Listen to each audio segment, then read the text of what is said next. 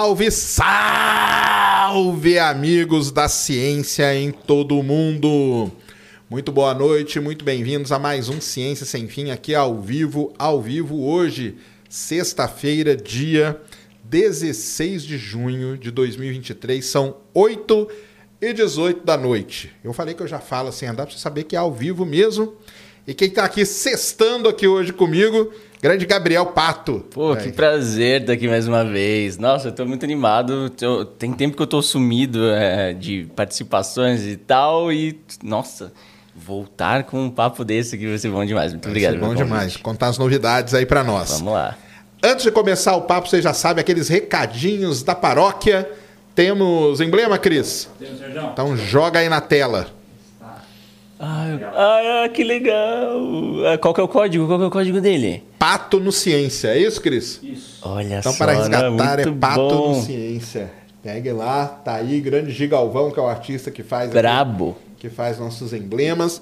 Lembrando que o emblema fica valendo até 24 horas após aqui o programa. Então, resgate lá. Depois é só lá no, no, no clube lá de emblema, de emblemas, tá? Então vai lá agora. Pato no Ciência é o código, beleza? E hoje quem está aqui com a gente mais uma vez é a nossa queridíssima Insider Store. Hoje aqui estou com a minha tech t-shirt aqui. Eu tô com um casaco aqui, porque aliás o pessoal até que fala assim, caramba, deve estar frio mesmo, porque eu tô de casaco, né? Hoje tá frio mesmo. Tá frio aqui em São Paulo, viu?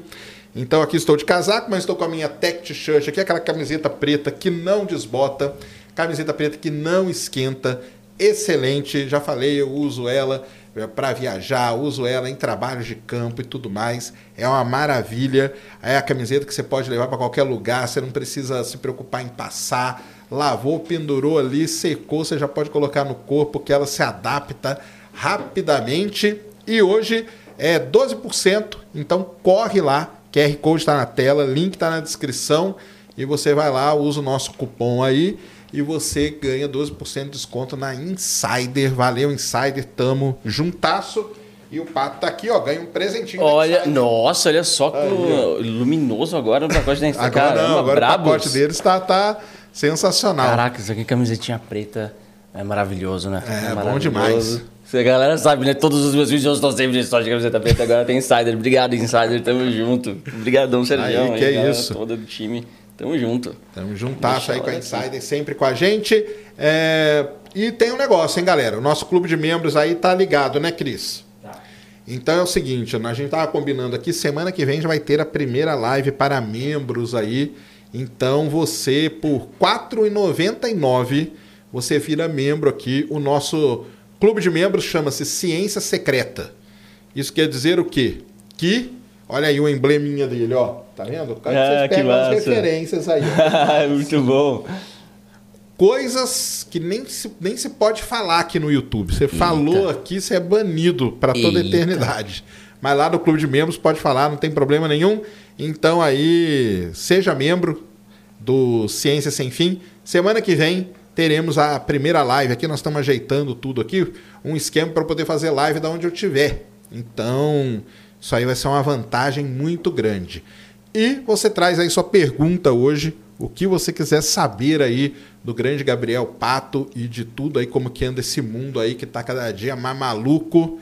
É, já sabe, nv99.com.br barra ciência sem fim, ou aqui pelo YouTube aqui, estou vendo vocês aqui. É, como que faz para ser membro? William, tem um botãozinho aqui do lado, ó, do, do inscrever-se, tem um botãozinho aí, seja membro. É só você clicar aí, cara. R$ 4,99.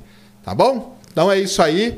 E vai ser legal demais. Pato, então, brigadão de novo, cara, por ter Pô, vindo aqui. Prazer, obrigado pelo convite. Muito legal, vai ser muito massa. Valeu demais. Eu falei, tava falando pra você que o Vanderlei teve aqui, né? que é- Figura, né? É, figuraço. Grande abraço aí pro Vanderlei. Brabo, brabo. Muito legal conhecer ele também. Cara, tem umas histórias que você não, não imagina. né?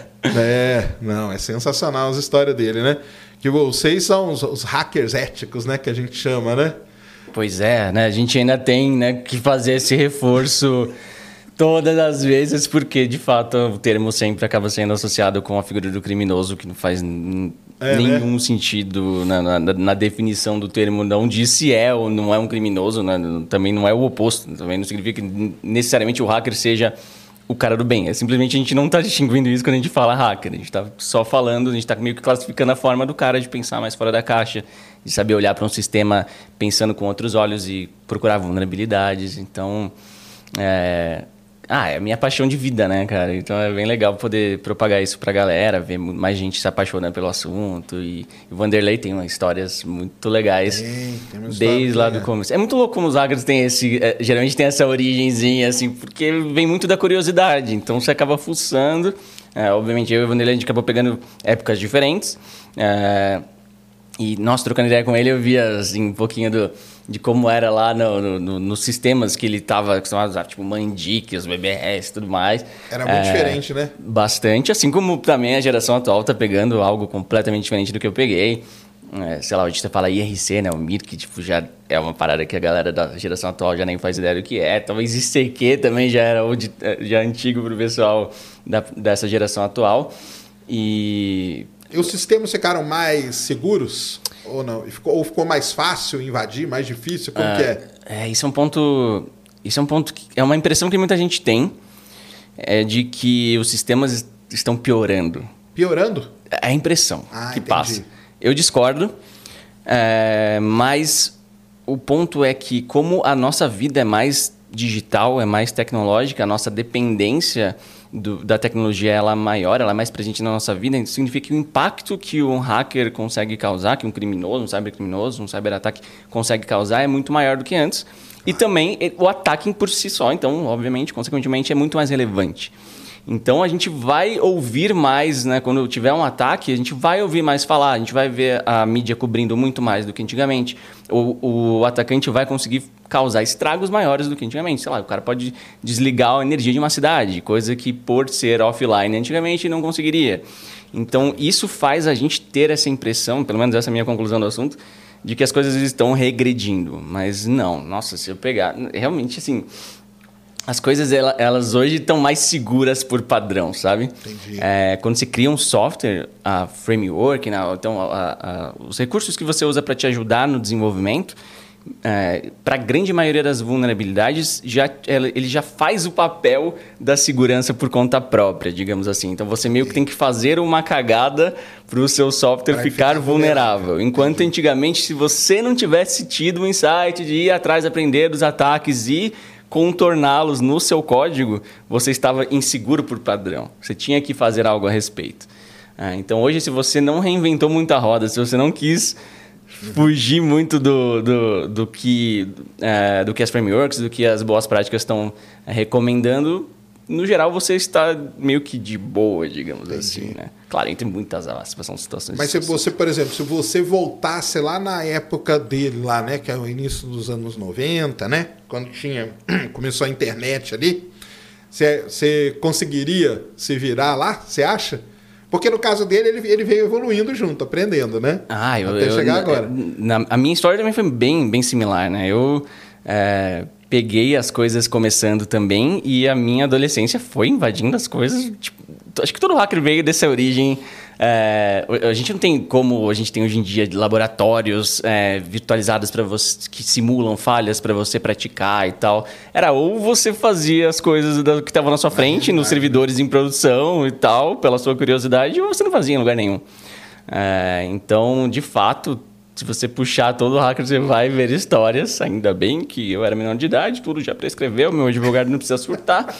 É, mas sim, nossa, sem sombra de dúvida. Eu tinha uma, uma brincadeira que eu sempre pegava algum objeto que tivesse na minha exposição, geralmente na minha mesa, então, sei lá, um chocolate ou um, um modem da. Olha eu, eu, eu entregando os bagulhos ou um modem da empresa de TV a cabo que estava ligado na minha TV, alguma coisa que eu via assim e falava, ah, marca tal. Vamos tentar entrar nos servidores ah, dessa marca entendi. tal hoje.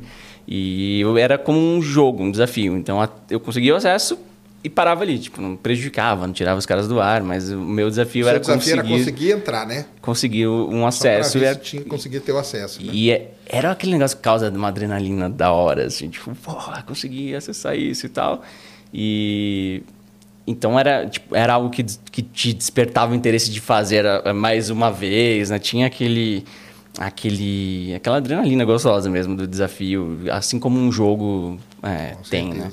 Mas né, pra você pegar na época do tu, o Turing, ele foi um, tipo. Vocês consideram ele o primeiro hacker? Porra, provavelmente sim, né? É, né? O cara hackeou a quebrou, comunicação. Ele quebrou, é. ele quebrou o código, né? E ali era meio tudo analógico, né? Sim, Aquela máquina dele lá era um negócio analógico, né? É, sabe que os hackers têm um, um- esporte, né, que, que a gente chama de lo, uh, lockpicking, né? Não é os hackers necessariamente, mas existe uma que a gente chama de arte de abrir cadeados. E isso interessa muitos hackers, como uma brincadeira mesmo, não tem relação direta com tecnologia, mas porque a gente fala que é um hacking, na, um hacking mecânico, né? Um hacking na vida real. Entendi. Que é você entender como funciona um cadeado para, putz, beleza, eu sei que funciona assim, vou agora com clipes e com tal ferramenta cutucar simulando uma chave até destravar o cadeado. Sério? E, então tem isso? uma galera, sim, eu tenho até uns cadeados transparentes que são para treinar, mesmo que você vê os Caramba! pinos. Você É. faz isso? Ah, deu uma brincada aí, mas eu tenho que desenvolver muito mais. A molecada aí faz com faz algemado e aí treina tirar a algema assim com clipe, mão Ah, para então Aquele trás. negócio do clipe funciona mesmo? Pensava que era só Funciona. filme, cara. Pior que funciona. Pior que dá para você pegar um clipe e moldar né, no formato das ferramentas que você precisaria, né? Então, provavelmente você vai precisar de dois para fazer um retinho e outro que vai ser o pique, que vai pegar... Entendi. Porque a, a fechadura, né? Pelo menos a, o mais simples, é, tem, ela tem vários pinos, né?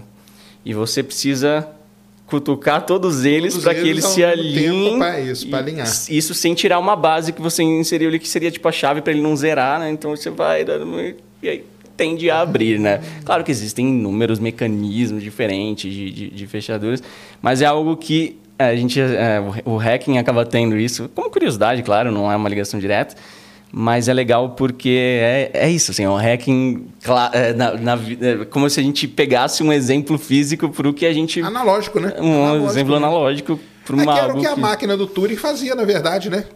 É, nossa, Ela ia é. girando ali até travar aquelas coisas todas, né? E aí ele começava a desvendar ali as mensagens criptografadas. O negócio especializado Sim. dele era cri- criptografia, né? E... Mas era mais ou menos como se fosse um cadeado mesmo, né? Sim. Deve ser daí mesmo Não, vem e, Nossa, aquela máquina é incrível. Uma vez que eu falei, eu tava. Tava conversando com, com os amigos zoando, assim, né, na, na, na internet, e eu tô falando, ah, será que um dia eu vou ser milionário e vou ter aqueles hábitos malucos de milionário, de comprar coisas nada a ver só por coleção, assim? E aí eles falaram, o que, que você compraria? Eu falei, puta, eu compraria o Enigma, né? Que compraria essa máquina.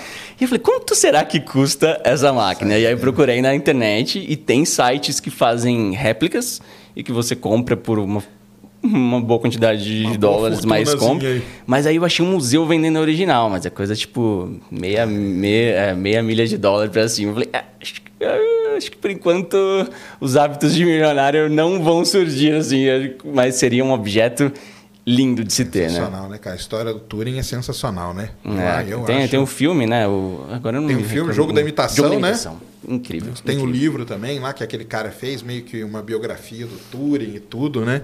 Incrível. Eu acho mais, cara. E para essa galera aí que curte toda essa área aí, ela, ele realmente é um cara espetacular. Viu? fora da curva total, mesmo. Não é. É, e hoje o problema que você falou é esse, né, cara? O, o mundo hoje, né, cara?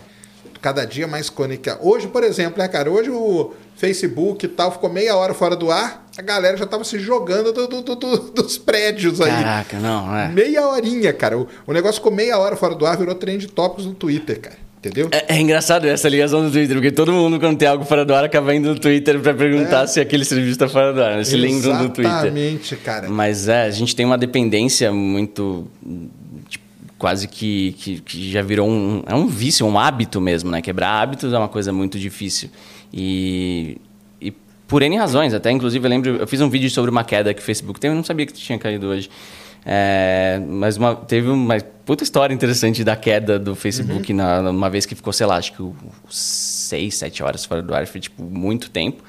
E, inclusive, os mecanismos de segurança deles estavam impedindo eles mesmos de conseguirem entrar e reiniciar os serviços, porque deu uma cagada ge- geral lá. É, tipo, caiu o apontamento de domínio, então as ferramentas internas caíram e a ferramenta que eles teriam que entrar para liberar eles no data center caiu também. Então, eles estavam sem acesso na própria Nossa, esse cara meio que, sem o que fazer mesmo. é. E aí você puxa os dados do impacto disso para a internet, é muito doido ver quão extenso é. Então, desde dados de mercado tipo, o Brasil tem muita é, pequena empresa que vende por WhatsApp. E aí você cai o WhatsApp, isso cai um uma fatia do mercado significativa para caramba. ou um monte de site na internet embeda, né, insere aquele logar pelo Facebook. Então, vários sistemas, por mais que não tivessem fora do ar, usam alguma coisinha do Facebook e isso já derruba eles. Então, é muito louco como essas big techs são, são big mesmo, assim, em termos de presença na rede. Né? Exatamente, cara. Você acha que isso aí pode levar? Porque sabe que tem gente, tem as extinções em massa, né? A gente já teve cinco naturais. Você sabe que tem um pessoal que fala que a sexta é essa aí, né? É uma extinção em massa digital, né? Por uma inteligência artificial que não, conclua... Não, porque, por, por exemplo, se tiver uma grande explosão solar hum. e essa explosão solar, por exemplo, detonar o satélite GPS, você sabe que ficou sem GPS acabou, né, cara? Você está ligado é, nisso, né? É. Porque o GPS hoje ele controla o sistema de trânsito, é todo sincronizado pelo GPS, o sistema financeiro é sincronizado pelo Sim. satélite GPS, a internet, basicamente, quase tudo é sincronizado pelo GPS. Tem um gráfico que eu, eu mostro nas palestras, cara. O, o impacto de você ficar 30 dias sem GPS. É tipo Nossa. quase o fim da humanidade mesmo. Entendeu? Que loucura, é, porque não vai levantar voo. Não, não levanta uh... voo nenhum avião, nenhum navio anda, para tudo. E aí você para abastecimento de, sei lá, combustível, que vai parar o abastecimento tudo, de todos vai os parando, suprimentos. É uma cadeia. Você vai, quebra um negócio, sai quebrando a cadeia inteira e não tem. E, e, e, o problema, o que o pessoal que estuda isso aí fala, é que nós não temos um sistema de backup. Uhum. Então, existem aí grandes empresas e tal que elas trabalham hoje é, em ideias de sistemas de backup caso Para GPS especificamente diz ou não? Ou você diz de energia elétrica como um todo? De tudo, tá. de tudo, entendeu? Porque o sistema bancário cai, entendeu? Aí acabou. Aí é acaba, o colapso. Cai, é colapso. Mr. Robot da vida. Então eles estão buscando esses, esses negócios assim. Será que pode. Porque nós estamos muito dependentes, né, cara? Isso é, é bem perigoso. Eu, eu, né? eu, lembro que. Eu lembro de ter visto essas situações apocalípticas sendo comentadas. Acho que o governo americano tem um, algum documento né, de de justamente disso, né? Uma tempestade solar que poderia queimar os transformadores, se eu não me engano, e eles estão fabricando transformadores que seriam mais a prova disso. E porque de fato acabou o abastecimento, acabou a vida. Todo mundo vai ter que começar a migrar e não tem transporte para isso e aí é caos finalizado, né? É um negócio complicado, né? A gente depende, a, lógico, né? A tecnologia, a conexão, conectividade, tudo é importante para nossa vida, mas na hora que você para assim para pensar, né, que você fala, caramba, cara, nós estamos mu é muita dependência, Muito. cara. É não, quando falta luz, se falta luz na sua casa, você começa a perceber rapidinho como várias coisas que você segue, você sabe que está sem luz e você segue tentando, ah, vou abrir tal coisa, vou fazer isso, vou acender a luz, porque está tão automático, né? A gente simplesmente conta com aquilo ali, embora a gente não esteja raciocinando o quanto está por trás daquele clique do interruptor para ligar a luz no ambiente, né? Você tem alguma, você assim, como, como é, que está mergulhado nessa área aí, você tem algum sistema de backup seu assim? Tipo, Nossa. não, é, não, eu não falo de backup das coisas, não. Eu falo assim, uhum. cara, se acontecer um negócio aqui, eu tenho esse sistema. Você já viu? Eu vou falar, um filme é horrível, hein, galera? Mas é, ele conta mais ou menos essa história aí. O Duro de Matar 4.0. Eu, eu não vi, mas eu tô. Eu sei dado no é? contexto. Uhum. Que tem aquele cara. Acaba tudo, só aquele carinha no porão da casa dele, ele puxa, porque ele fala: Não, cara, aqui meu sistema é, um, é meio independente. Cara, eu sou. Eu, pior que eu sou meio que o extremo oposto disso. Eu acho que eu sou. Des... Ah, é? As pessoas têm também essa visão de mim. Falam, não, você, como tá acostumado a falar desse dessas situações né, apocalípticas, distópicas e tal, você provavelmente. Pior que não. Então a galera pega no meu pé que às vezes eu tô mostrando algo na minha casa e eu tenho um monte de lâmpada é, conectada, né? Eu tenho acho que mais de, mais de 110 em casa.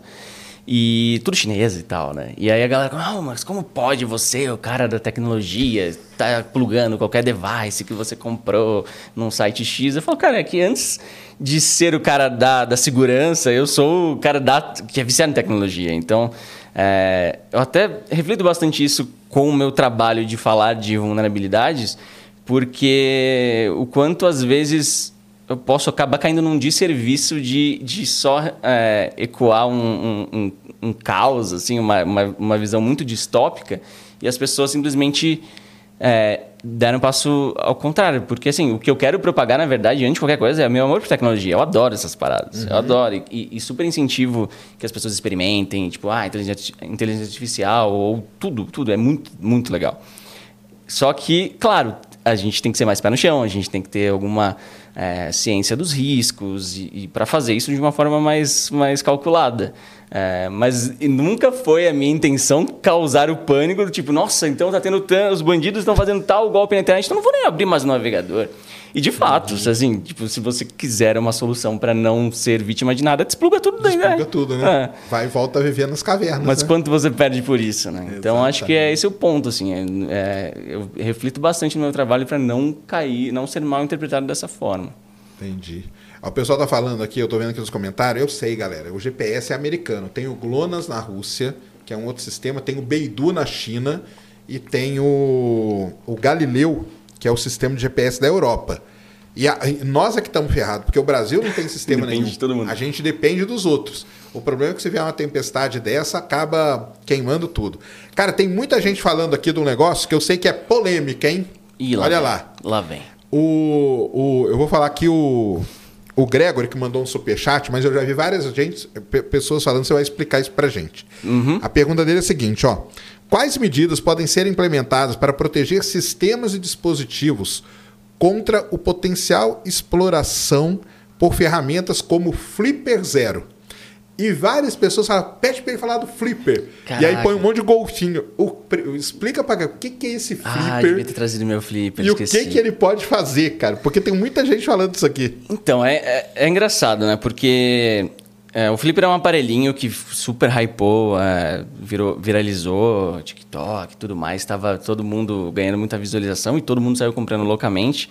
E ele chegou a ser proibido né, de ser importado e de ser comercializado. Sério? Porque ele é, assim, ele é um aparelho é, que tem toda uma linguagem visual inofensiva. Ele tem um, um, um golfinho todo bonitinho. É, parece um você... Tamagotchi, né? Exatamente, inspirado no Tamagotchi. Porque já teve outros device hackers que eram inspirados em Tamagotchi, que era o pau na gote e tudo mais, que faziam um, um bonequinho.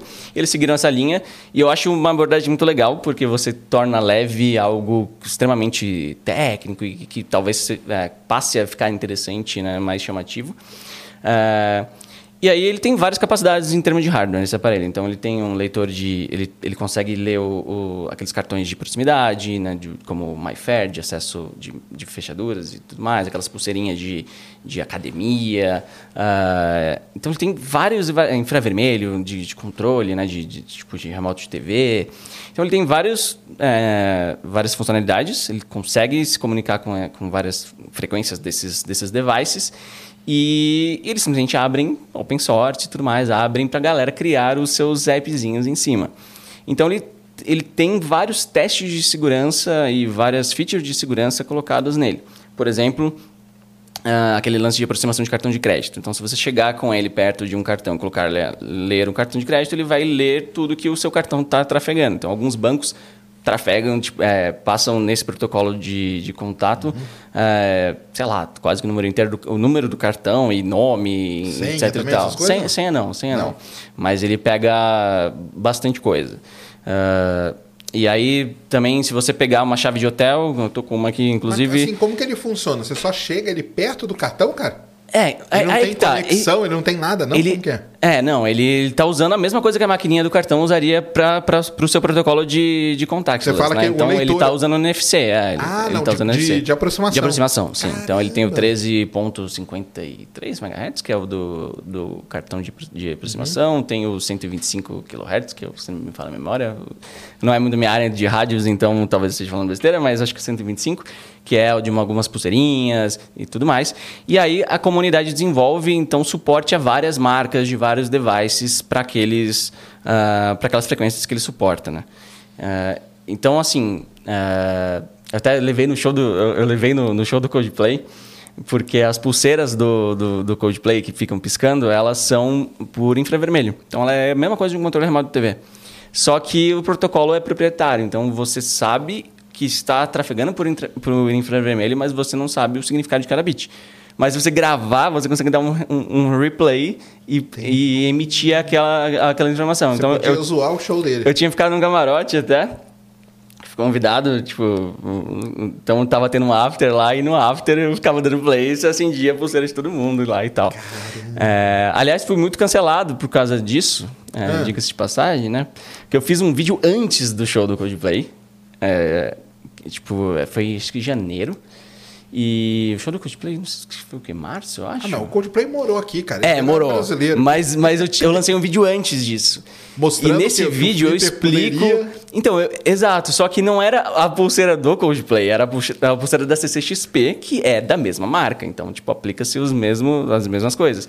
Só que falando do show, que é um espetáculo e tal, e aí com a pulseira da CCXP, que não pediu para ser devolvida e todo mundo pôde levar para casa, eu peguei os estudos que a galera tinha na internet dos protocolos dessa marca e mostrei que dava para reproduzir e tal, e piscar a pulseira. E aí, assim, lógico, minha galera consumiu, adorou o vídeo e tudo mais, e- só que o vídeo começou a cair numa bolha da galera que, tipo, não faz ideia mesmo do que, que é o trabalho de hacking, qualquer ideia da gente testar as coisas. E caiu na bolha da galera do, do, do- do mimimi. E aí começaram lá, não, é por isso, então, que o Brasil está com a taxa de devolução de pulseiras baixa. Eu falei, pô, se o tanto de gente... Se eu tivesse isso tudo de view, eu até flipper falava, Ainda bem, né? Realmente as pessoas não estão devolvendo a pulseira para levar para casa para comprar um flipper por 3 mil reais e ficar piscando e falando, olha que utilidade, né? Ficar brincando com a pulseira em casa, né? Então, mas, cara, é, então assim, o, o device em si, o flipper, só voltando, foi proibido porque, de fato, popularizou é, esses riscos, mas eles sempre existiram. Sempre teve outros devices que faziam a exata mesma função, ou que você, com um Arduino e muito menos investimento, poderia e pode chegar nos mesmos resultados. Mas então, você sabe se ele chegou a ser usado assim por, por, tipo quadrilha, alguma coisa, por, por, parte mal da Cara, coisa? Não. talvez possa, mas quem usou para o mal segue podendo usar inúmeros outros Entendi. artifícios, talvez Não é mais por otimizados para tal. É. Então, não, não justifica um banimento. É, just, é porque, assim, teve que ter uma resposta a um hype de algo que se tornou popular demais é, e aí a ponto de incomodar. Mas porque, de fato, a tecnologia, ou em termos, os ataques que estão implementados ali, eles já eram conhecidos antes, né? Inclusive... ah, tem um vídeo que eu vou postar em algum momento, porque eu parei de produzir, mas eu já gravei esse vídeo há muitos meses, que é justamente mostrando ele na porta do, de um quarto de hotel que eu tava, né? Então, é, ele leu um cartão original do, do hotel, ele é um, chama-se MyFair, é o mesmo sistema usado em bilhetagem eletrônica e tal, de 94, MyFair Classic. E esse cartão ele tem vários setores, então são 32 chaves que estão ali naquele cartão que você precisa saber para você ler e gravar 100% da, da área do cartão. Ah, o Flipper, ele consegue tentar senhas. Então, ele tem uma lista das 3 mil senhas, por volta de 3 mil senhas mais usadas como senha padrão das marcas. É, porém, existem vários ataques que quebrariam, as, quebrariam essas senhas e que estão já há muitos anos. Desde 2008 tem vários papers de, de ataques nesse cartão. Só que o Flipper nem tem capacidade computacional para poder aplicar esses, esses ataques. Ou seja, ele está muito a- atrás de outros devices, como Proxmark, enfim, outros nomes que a galera nem, Nem sabe não, não chegou nem perto do hype, mas para essa finalidade seria assim muito mais eficiente. Ah, então, realmente, o banimento foi muito, foi, ao meu ver, é, é, é bobo, né? Uma coisa em cima Ele do... tá banido ainda. Tá Tá banido. banido, tá banido. Não dá Agora a. Amazon baniu também na venda lá nos Estados Unidos. Mas- E eles alegam muito em cima desse lance da, de pegar os dados do contactless de cartão de crédito. O que, de novo, não faz sentido, porque você poderia fazer com Arduino as mesmas coisas. Você vai banir todos os Arduinos agora? Tipo, não. Mas o hype dele né, cresceu por conta de quê? Por causa da facilidade de usar? Eu acho tipo, que qualquer um pode usar, é isso? É, sim, Porque simplificou um Arduino, muito. o cara tem que ter um mínimo de um conhecimento. É uma barreirinha Exato, ali, né? Exato, tem essa barreira de, de, de entrada.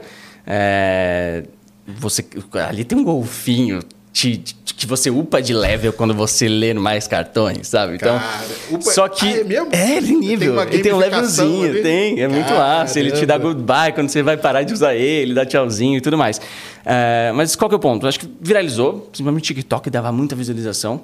É, O pessoal que mostrava é, hackeando as coisas. Ah. Hackeando não, né? Lendo essas coisas. Mostrava, tipo, ah, clonando um cartão de acesso de uma porta ou abrindo uma, uma, uma janela, alguma coisa assim. Mas, de novo, não significa que todos os modelos de hoje se- sejam vulneráveis ou que existe uma grande novidade de, de vulnerabilidade ali. Isso é só um device que facilitou as coisas. Eu acho que é, o banimento é mais uma necessidade de resposta porque as perguntas começaram a ser feitas do que por ter trazido uma novidade de falha que, tipo, que não tinha sido pensada antes, sabe? Entendi. Mas aí tem medidas para isso. Pra tem, proteger pra- o é, sistema. a gente tem, tipo, a- o próprio sistema do, de, de, de aproximação do cartão de crédito tem muitos cartões que você vai colocar lá e ele fala que, ah, isso aqui não, eu só li isso, isso aqui não- eu, é, não é suportado e tal.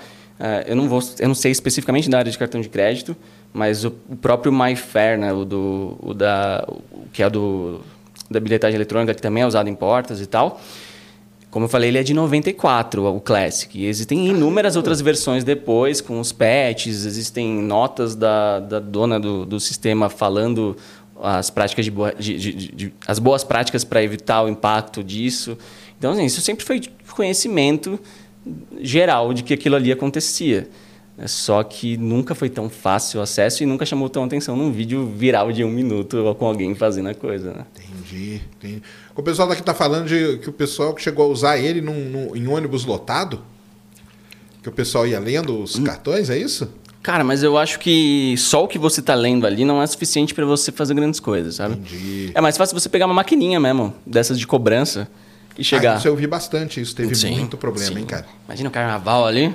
Não, isso teve muito problema aqui em São Paulo, que o, o cara ele entrava, ele comprava a maquininha, porque a maquininha você compra, Uhum. e aí ele colocava no bolso, ia no ônibus andando, Exato. encostava assim, aí às vezes o cartão tá solto na bolsa de uma mulher ou no bolso e tal, Uhum. e ele pegava, cara. Ah, e tem até um valor X que, uh, dependendo da. não precisa da- pôr não nada, precisa pôr né? a senha. E É, vai então. direto, né? Então, é exatamente isso. Então, assim, não foi nada que mudou o jogo, mas é, acho que eles sentiram a necessidade de ter uma resposta porque começou a viralizar demais. Mas é um device legal. Eu, eu inclusive, né, tive a sorte de. Eu fa- falo que foi um puto investimento, porque eu comprei no Kickstarter, tipo, an- muitos anos atrás. Ele era uma ferramenta de Kickstarter? É, eles são um projeto de crowdfunding, assim, eu, tipo, já tinha uns dois anos que eu já tinha, eu tinha esquecido de que eu tinha dado o, o- o- eu compro um monte de besteira no Kickstarter e esqueço, né, e aí, porra, Kickstarter sempre leva uns dois anos pra chegar, Aí, quando eu recebi um e-mail que tava indo pro outro endereço meu, né, tive que pedir para eles mudarem, e aí chegou, passou alguns meses, eu lembro que, acho que o, é, falaram, né, comentaram internamente que no, no, nos motivos sobre pedirem o banimento aqui no Brasil tinha o link do, do vídeo do ratão, do rato borrachudo que ele usa. Olha esse device hacker que faz meu coisa. Eu falei, Porra, Caramba! viagem, Isso, assim, tipo, que desnecessário. loucura, hein, desnecessário. Agora uma coisa, né, cara? Por que que essa galera, assim, que aplica golpe, parece que eles sempre estão um passo na frente, cara? Ah, é uma Porque boa- a gente é tenta fazer de pergunta. tudo, sei lá. Os bancos devem tentar fazer de tudo e os caras tal. Agora tem aquele golpe lá da que tem muita gente tá dando muito problema, que é o da operadora, né? Já viu isso aí? Uhum, do- de- da central de atendimento. ou- é que tem toda hora tem algum, né? É, então, esse da operadora aí, que aí clonam o seu chip, aí invadem Ah, o seu sim, Instagram sim, sim, e começam a pedir dinheiro e tudo. Isso aí tá, tá dando um. Virou um É, caos pra, isso aí, pra, cara. nossa, pra influenciador. Esses dias eu tava num casamento que eu, eu tava com o influenciador ali do lado. e do- ele- o cara ficou super mal no meio do casamento. Falou, cara, é, minha- meu, meu Insta deslogou. E aí começaram a falar pra ele que ele tava postando uns negócios pedindo. É? é, fa- é, falando que tá vendendo coisa e tudo mais. Pedindo. Ah, não. Ele, é, pedindo Pix, falando. Pedindo Pix, é, falando- aí. Esse que é o golpe que eles estão Puta aplicando. merda. E aí qual que é o ponto? É gente dentro das operadoras, isso. Ah, é? Uhum, tanto que no ano, no ano passado eles tinha uma é um problema operadora. do sistema, né? Eles falam, ah, não, é um problema do sistema. Sempre é um problema do sistema, né? É, não deixa de ser, de ser verdade, né? De certa forma. sistema tipo, humano, o né? sistema. Sistema humano que tá operando. Ma- Mas é, é. Qual que é o ponto? Eles simplesmente conseguem emitir um chip para sua linha. É, porque são pessoas dentro da, da operadora. Antigamente, existe também a situação de engenharia social, do cara ligar passando por você e tal, mas a emissão de chip, ela, ela geralmente é presencial. E pelos casos que eu vi que foram mais a fundo, que os caras foram lá e pediram a relação de onde foi emitido esse chip, tinha apa- aparece umas lojas nada a ver, assim, tipo umas unidades físicas das operadoras lá, da PQP, com chip sendo emitido. Ah, e muitas pessoas têm amarrado a sua linha, o seu número de celular, a- o método de recuperação de conta. Então o cara vai, emite um chip com o seu nome, pede a recuperação de senha como SMS, faz todo o fluxo de recuperação e aí ele pinga algum parente seu, algum amigo seu e fala, ó, se quiser voltar com a sua conta é X mil. Ah, então, é aquilo, né? Esquema... Não, o que eu ouvi falar também é que era assim, se, é, quando você compra aquelas linhas que estão ligadas a telefone fixo, Tá, que são números mais rodados. Que aí tal. o pessoal tava usando isso dentro da operadora, e aí o pessoal que reclamou e tal, falar, ah, não, nós ligamos, ah, não, a operadora falou que é um sistema, que é um sistema que é vulnerável, então pode. Hum. Porque assim, a, a, responsabilidade da emissão do chip é da operadora. Você pode falar que é o pode falar do Papa, for, né? é, mas Exatamente. você dá a palavra final em emitir ou não. E esse é até um ponto que Muita gente fala, nossa, você deve ser assim, super cheio de segurança e mecanismos e tal. Eu falo, cara, a minha segurança, por mais que, tipo, ah, eu estude isso, desenvolva isso para empresas e tal, a, a, minha segurança, como a sua, como a de todos, depende dessas empresas que estão mantendo as nossas, as nossas contas. Eu não posso fazer o trabalho por eles. É, você pode entender o que for, mas vou, eles têm o papel fundamental deles. São eles que, que estão dizendo, fulano, você pode se logar como Gabriel Pato ou não. Então, não tem nada que eu possa fazer além de torcer para que eles façam o, o, o, básico. Né? Você, a gente só pode ir até um certo ponto, né? Exato. Dali para frente é, é, eles que, que, tomam conta, né? E a gente tem a nossa responsabilidade. Isso é legal de, de reforçar, tá? Porque eu já vi, como o caso da, dos canais de YouTube que estavam sendo hackeados, seguem sendo hackeados. Isso. Eu ainda não fui, ainda bem. Pô, Tomara não, que não me hackeie. Nem vai, pelo amor de Deus. E, mas eu vejo, nesses casos, eu vejo muito criador dando muito hate em cima do YouTube uh, e eu não concordo 100%. Porque, assim, a sua, uh, são, a conta está ali, o seu acesso está ali. Ele depende da plataforma, porque o seu acesso está lá dentro, mas ele depende de você que está usando aquilo. Então, se uma dessas pontas tiver sido violada, tivesse sido infectada, comprometeu o que está o que tá sendo compartilhado entre os dois. Uhum. Então, sim, o YouTube precisa fazer mecanismos, precisa fazer isso e aquilo, beleza. Só que você também precisa ter. Porque o sistema é feito para alguém, para alguém usar. Sua conta, você precisa ter acesso. E se você está com um computador comprometido, que está todo mundo lá podendo mexer, um usuário remoto da Rússia mexendo, tipo, não tem o que o, a plataforma possa Faça, né? fazer. Né? É. Chegaram à conclusão do que, que era esses, como que eram esses ataques aí? Ah, eles seguem acontecendo. Eles entram em contato como se fosse um anunciante. Ah, então é aquele esquema de anunciante. É mesmo Porque eu cheguei a ouvir falar que era pelo StreamYard ou pelo que essas hum, plataformas não. de fazer live aí que estavam que tinha uma vulnerabilidade. Não, não, pior não que é, segue, pelo menos todos os casos que eu vi seguem o mesmo modus operandi de três anos atrás, que é o, o Blado anunciante. É mesmo? É que o que, o que eu vejo que eles mudaram um pouquinho é que agora eles focam também os as pessoas que provavelmente têm acesso ao seu canal, que são seus editores e tal. Então já vi eles dando uns golpes em, é, focando em software de edição, focando uh, discursos que são mais inclinados para pegar possíveis editores dos canais também. É, porque eles provavelmente também têm acesso à publicação de conteúdo e você tem um. um ah, é uma, um, mais uma porta ali, né? Mais uma porta ali. Mais uma porta. É, o meu, como não tem editor nem tudo eu. é, eu, eu, também, acho que foi por isso que, que eu também não. Eu não clico em absolutamente nada. então nem adianta. Mas eu fiquei trocando ideia com. zoando o cara, né? O cara da. É um russo mesmo. Eu. Os caras do Irmãos, irmãos Biólogos, sabe? Sim. Eles são dois malucos lá. E, e, a gente trocava ideia sobre esses. Porque os caras parecem uma. Eles sofreram essa invasão uma vez. E aí eles aprenderam como a coisa funciona, viram meu vídeo e tudo mais. E toda vez que eles recebiam uma tentativa, eles mandavam para mim para eu ficar vendo e tal. E aí tinha um que tava insistindo muito em conversar com o Whats. Falei, ah, manda meu Whats, deixa eu, tipo. Sério? Eu falei, vamos, vamos trocar ideia com o cara. E aí? E aí o cara, tipo, com inglês que é, era, era, era um blog de que era um jogo indie que ia ser lançado e ele queria me mandar um instalador para eu fazer um review e eu falando que estava representando os irmãos Piolo. E aí o cara vem no inglês, assim, que você sabe que o cara não é americano. Tipo, não que meu inglês seja maravilhoso, mas né, eu pelo menos me passo por americano. E aquele cara não era americano. E aí eu, tipo, só pra, só pra confirmar de onde ele era e tal, eu falei, ah, tô tentando instalar, mas tá dando um erro. Vou te mandar print. Ele, tá. E aí eu, mandei, eu peguei uma print no Google Imagens, erro, .NET Framework, qualquer coisa assim, e hospedei num, num, num, num hostzinho meu para eu poder ver qual IP entraria ali. E aí junto eu pegava as informações do device, então tamanho da tela, possível o sistema operacional, o possível device como do mobile que está se identificando e tudo mais. E mandei pro cara e ele viu, falou: "Ah, acho que você tem que instalar o .NET Framework", sei lá, OK, passou um link do .NET para instalar. Só que ele acessou no meu link. E aí eu vi uma cidadezinha da Rússia e vi o provedor, o provedor dele, né, assim, normal, tipo, vi que ele estava no, no Samsung e tudo mais, e comecei a jogar essas informações na conversa. Falei, ah, você não estava nos Estados Unidos? Ele, não, tô, tô em Nova York. Falei, ah, você achou que você estava na cidade tal. E era uma cidade pequena. E, tipo, era uma cidade né, que, porra, seria um chute. Ele, não, onde você está vendo isso? Você pode me dizer onde você está vendo? E eu, ah, você está com um provedor tal, é bom o sinal deles e tal. E o cara começou a falar, nossa, onde você está vendo isso e tal? E depois me bloqueou, porque ainda tinha algumas coisas que eu ia jogar ali, mas o cara me bloqueou. Então você chegou a ter esse contato com um desses caras? Tive, tive. Caramba, e cara. eles, assim, eles compram. Né? Então, existe toda uma cadeia né, no, do, do, de, do ecossistema criminoso em termos, é, nessa parte de golpes e, uhum. e, infecções de malware e tudo mais. Então, existe um grupo que desenvolve o malware e eles fornecem esse serviço de desenvolvimento de malwares e ponto. O cara é especialista em criar o vírus. E isso é ofertado em fóruns. E esses caras, provavelmente com quem eu estava conversando, eles estão comprando esse vírus e gerando para cada criador usando o gerador que eles compraram. Então, assim, eles não são os caras mais técnicos da, da cadeia do, do, do ecossistema ali. eles são usuários, é, eles são usuários de um serviço criminoso de malware as a service que, que ele paga para poder fazer esse investimento dele, que é focar na, na, parte de engenharia social e tentar conseguir esses alvos.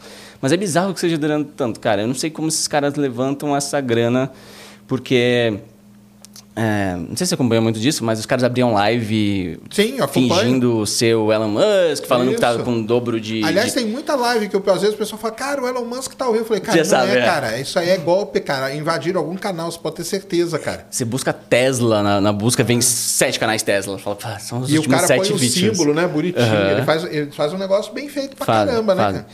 Só que uh, teve uma vez, se não me engano, quem tinha sido? O. Piozinho, né, do, do, Free Fire e tal, de canal gigante, gigante de games e tal. E o canal dele tava, tinha sido hackeado, é, ele estava com uma live no ar, e com essa promoção de, de, de cripto, né? E, e, a gente, em Bitcoin, você consegue ver a wallet naquele endereço para ver as, as, transações que estão acontecendo para ela. E assim, durante duas horas de live, não vi nenhuma acontecendo. É, o Analytics do link que divulgava a página, de fato, teve acesso para cacete mas de pessoas que realmente caíram no golpe, mandaram um Bitcoin, pelo menos naquela wallet que apareceu para mim, não, tinha, não tinha tido ninguém. E pensar em toda essa dinâmica deles, todo o custo que eles têm para fazer isso todo santo dia, é, sei lá, algum canal deve, algum segmento deve estar tá dando um retorno considerável, porque pelos pelo menos os que eu vi não, não, não justificaria o investimento, porque esses caras estão todos os dias trabalhando nisso. Mas é aquilo, né? Mas deve invadir milhares, milhões Muito. de canais por dia. E no mundo inteiro, mundo inteiro. Se alguns desses aí vai, né? É o. É igual aqueles golpes antigos, né, cara? O cara manda para milhões uhum. de pessoas. Se meia dúzia cair, pô, já tá Exato. ótimo, já cobriu meu meu custo aqui. Exato. E para aí para sair desse golpe aí é só pelo YouTube mesmo. Como que é? É, é o processo de recuperação de senha convencional, né? Muita gente também me pergunta isso, tipo, ah, você pode hackear de volta. Ah, sim, o pessoal não... pede para você fazer esse serviço? Ah, Acho é? que 90% da minha inbox é só isso. É mesmo? É só gente, tipo, ah, eu posso te provar que eu sou dono da conta, mandando print. Porque não é para mim que você tem que provar. Quem tem a virada de chave é a plataforma. Então você não tem nem como fazer, ou você teria. Como. Até o, o, cara que hackeou, ele só teve como porque você, a você vítima estava né? lá dentro com acesso claro. e ela foi o elo fraco, vulnerável da, da equação. E agora que não existe a pessoa conectada, só existe o hacker. Então, tipo, você vai tentar fazer algum golpe com o hacker para invadir o computador dele e ir atrás disso? Não, tipo, não vai. Você dá um né? contragolpe, é isso que o pessoal é... quer que você faça? Talvez, eu não sei. Eles querem que eu recupere, que, que eu faça, tipo, pronto, voltou a sua conta, tá aqui. É, muita gente pega o, o hacker ético e acha que, que o hacker ético é uma espécie de justiceiro. Entendi. É, que, que vai falar, nossa, que situação injusta, eu sei que essa conta é sua, vou hackear de volta. Eu, ou, sei lá, algumas pessoas ligam com hackativismo, a parte mais de, de política, que não, então todo hacker ético é o cara que vai vazar documentos do governo para provar seus pontos. Não, isso é outra parada, sabe? E, mas a galera pede ajuda. Lógico, eu ajudo na, dentro do que eu posso fazer e geralmente está associado a seguir os métodos que, a, que as plataformas disponibilizam, que infelizmente não são lá dos mais eficientes. Né? O próprio Face agora vai fazer dinheiro com o fato deles não conseguirem prestar um suporte para todo mundo, né? Então a gente vai ter que comprar um Verified lá no Face, acho que 70 reais mês, alguma coisa assim, que vai incluir um suporte. É, Ah, sim. um suporte para o criador. Então você pensa, caceta, eles estão fazendo um business em cima do fato deles não prestarem um serviço, Serviço. tipo, quase que era para ser básico e Exatamente. para o criador de conteúdo. Então Que é complicado doideira, mesmo, cara. complicado. É. Não, mas eu acho que o pessoal vai atrás, assim, até mesmo por conta dessa falta de conhecimento, né, cara? De que, Uhum. de que não sabe que tem até um ponto é você. Depois de um ponto, Ah. cara, pode ser quem pode ser o. O, quem, sei lá, Assange, o Snowden. Não consegue, né, cara? Cara, eu- não é, tem como, né? Eu, eu- o que eu falo pra galera é: se tivesse, se eu, Gabriel, pudesse falar, pronto, estou dentro da conta de Fulano, outras pessoas, outros Gabriéis por aí também teriam esse poder e a conta, sei lá, do Mark Zuckerberg não ia parar no ar nunca, sabe? Tipo, grandes celebridades, presidentes, pelo menos eles iam estar toda hora assim sendo hackeados. Então não é, não é essa magia que, que, que a galera pensa, né? Que o, que o hacker pode fazer o que quiser. Geralmente o hacker vai focar no elo mais fraco, que costuma ser o usuário, que é mais suscetível a ser enganado e tal. Entendi. Dessas big techs aí, qual que você acha que tem o melhor sistema de segurança, assim? Caramba. Ah, bom, em termos de segurança, todas elas têm os, mai- os maiores no, mercado, não tem nem o que, Ah, o que falar, assim, porra. Tipo, geralmente os papers que você tá vendo das novidades de segurança estão vindo dos times de engenharia do Google, do, do Meta. São, são empresas que têm, sim, um, um time muito foda. Quem sou eu para falar dos engenheiros de segurança desses caras? assim. Ah, mas como criador de conteúdo, eu acho que o. Eu, eu acho que o Google tem. É difícil afirmar, assim, mas eu acho que o Google ainda está respondendo um pouco. É um pouco mais acessível, ainda que seja pouco acessível. Eu acho que o Meta, quando você tem problema lá, é mais, mais enrolado de ser, atendido. Isso como criador de. A experiência que eu tive como criador de conteúdo, tá? Não Entendi. como, como ser mais vulnerável ou não. Isso é um, é um julgamento complicado de se fazer. Não, saquei. Cara, tem muita gente que falando um negócio, perguntar pra você, que é o seguinte, que é o volta pato. Aê! Falaram aqui, ó, o que, que vai acontecer? Quem perguntou aqui, eu já passei, cara. Boa! O cara mandou aqui, ó. Isso aqui, ó. Fala patônimos, é isso? Ah, é, a Patonimos é, é a, é a, minha ga- a galera que tá, que tá comigo aí, raiz. ó. Ah, que é o- Eles criaram é o o Anônimos deles, é, o. Patônimos. Inclusive tem até a máscara com bico de... A máscara Ah, é? com bico de pata. Eles são os bravos, são os nossos bravos aí, galerinha. Salve Patônimos aí, tamo junto, galerinha. Ele falou assim, ó, alguma dica do que vai do que veio aí dia 30? A galera Boa. da Academy ainda não é não tem a mínima ideia. Abraço Sacane e Gabriel, vocês são um 337. Aê, tamo junto. Abraço pra galera aí, os alunos da Pauta Academy. É que dia 30 agora, esse mês, eu, eu vou fazer uma live com alguns anúncios bem interessantes. Então, coisas que eu vim trabalhando nos últimos meses e que eu vou começar a liberar o acesso, vou divulgar, vamos oficializar algumas coisas, inclusive convidar aí a galerinha que quiser ah, entrar. Então, sim, vai ter uma turma 2 do meu curso, inclusive junto do anúncio do dia 30. Quem quiser entrar, posso fazer aqui um merchanzinho Claro, rapidinho? pode fazer Ó, todo o ué. pato.academy, não tem ponto .com, não tem mais nada, é só pato.academy. Tem um formuláriozinho lá para ser avisado dessa, dessa live e dessas novidades. Não posso dar spoiler das dar coisas que spoiler. estão por vir além da turma 2, mas tem. Cara, eu diria que nesses últimos meses eu tenho pensado bastante na forma de educação e de ferramentas e de coisas que a gente poderia criar dentro da Pata Academy que vá além de um, de um simples curso. E a gente vai começar a mostrar esse nosso posicionamento no dia 30. vai. Acho que é isso que eu posso dizer. Assim. Vai dar um- a gente vai, vai trazer uns features legais aí para a galera. E, e abrir uma turma 2, né? Porque eu, eu fiz a turma 1 há 13 meses atrás, vai fazer 14 meses na, no- nesse dia 30. E não abri mais. Então, tipo, eu só abri por quatro dias. né? Não, é, não é aquele papo do, do- de lançamento que o cara fala, não, Sim, sim. né? Olha, não sei quando vai ser a outra. Quer dizer, eu falei isso no meu primeiro porque de fato não sabia quando ia ser a outra. A outra, tipo, não sabia E não mesmo. sabia e, mesmo, e, né? aí fiquei 14 meses aí sem abrir. ah, desenvolvendo essa primeira turma, vendo o, o desenrolar das coisas, amadurecendo a empresa, E lá o time. ensina o que lá no, na Pato Academy? Cara, é um, é um meu curso que chama Debug All Bounty. É, eu foco em segurança web, então eu ensino os conceitos que você, desde a parte introdutória até as vulnerabilidades que acontecem em, em aplicações web, né, em sites, é, e mostro também a parte de mercado, né? Então, como você consegue fazer um relatório para reportar essa falha num programa de bug bounty, participar dessas iniciativas gringas de.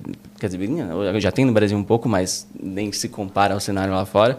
Mas como você participar desses programas de recompensa e se desenvolver é, dentro de tecnologia com esse olhar hacker, com, essa, com esse mindset de você encontrar vulnerabilidades.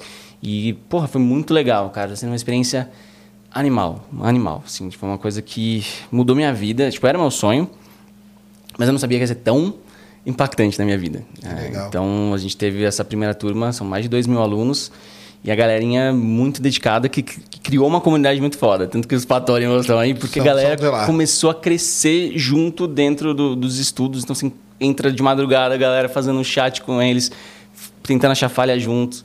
A gente tinha uma iniciativa que a galera, é, com os mais ativos ali, que a gente fazia um chat para a gente sugerir uma empresa. Então, tipo, ah, vamos tentar a empresa X essa semana e todo mundo ia junto tentar achar falha nela e trocavam figurinhas para como se desenvolver. Então, várias iniciativas nesse sentido a gente está fazendo. Toda semana tem desafio de, de, de vulnerabilidade legal, né? e tal.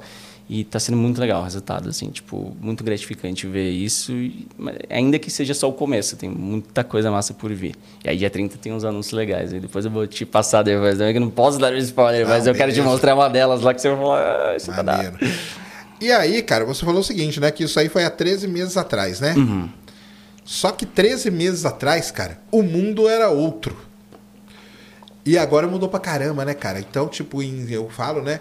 E aqui nós temos hein, um, um, um marco, porque aqui nós usamos pela primeira vez na internet ao vivo.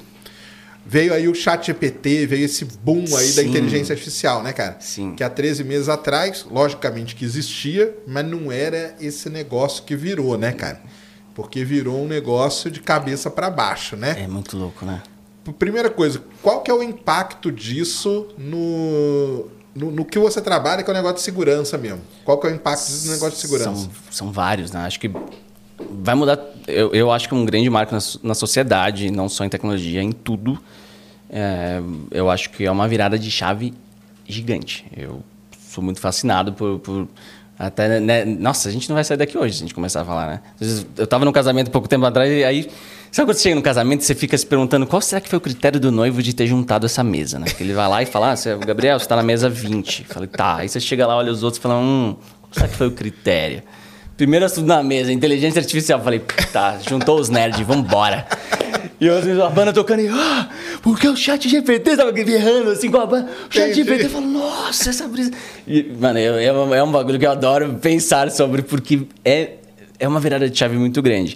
Dentro de segurança, acho que tem, tem várias aplicações, vai mudar muita coisa. Uma, um dos pontos que eu acho que, que vai trazer um, um benefício grande é a, o, o fato da gente poder ter mais contexto do que está acontecendo dentro da vulnerabilidade. Até hoje a gente é, é muito voltado a ter uma regrinha de detecção específica que precisa acontecer, ou um certificado digital que tem que ser emitido por fulano para a gente confiar nisso, e não tem um entendimento do contexto mesmo. Né?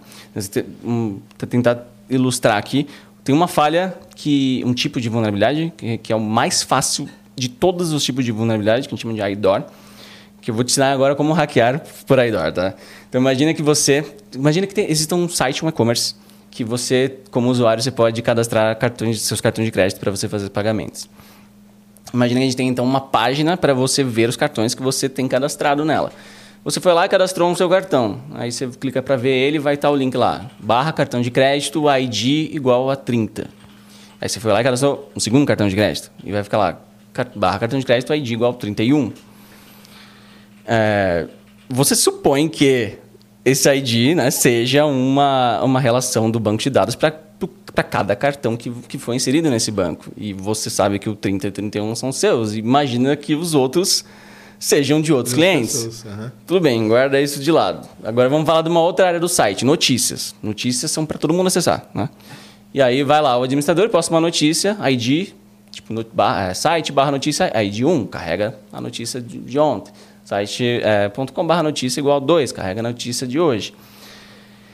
Programaticamente, o, o, o, funcionamento desses dois softwares são exatamente iguais. Ambos vão no banco de dados, pegam uma, uma tabela, pegam uma entrada e retornam para o usuário. Então, em termos de funcionamento de software, os dois são iguais. Só que na prática, na política de segurança, né, no comportamento esperado pelo usuário, notícias é uma informação pública que a gente espera que todo mundo vá acessar, então é muito normal um usuário estar tá entrando em várias notícias. Só que cartão de crédito não, só espera que você entre apenas no seu. Então essa é uma validação que necessariamente precisa ser escrita pelo desenvolvedor. E por que, que eu falo que essa falha é besta? Tipo, para explorar é literalmente deletar o 30, a ID igual a 30 e colocar 60, e colocar, sei lá, igual a 1, Pegou e ver se vai aparecer o cartão dos outros. Se aparecer é porque é vulnerável. É só isso. E essa é a falha que mais acontece nas grandes empresas. É, então, você pega um Facebook, por exemplo, a minha falha do Facebook, ganhei tipo 10 mil dólares de recompensa, era literalmente isso. É, eu conseguia fechar uma live dos outros e jogar os viewers para a live que eu quisesse, porque eu pegava o número da live do cara e jogava no lugar da, da, da, do comando de fechar a minha. É isso, literalmente isso, muito simples. Mas por que, que essa falha tão simples segue é, em alta tanto tempo?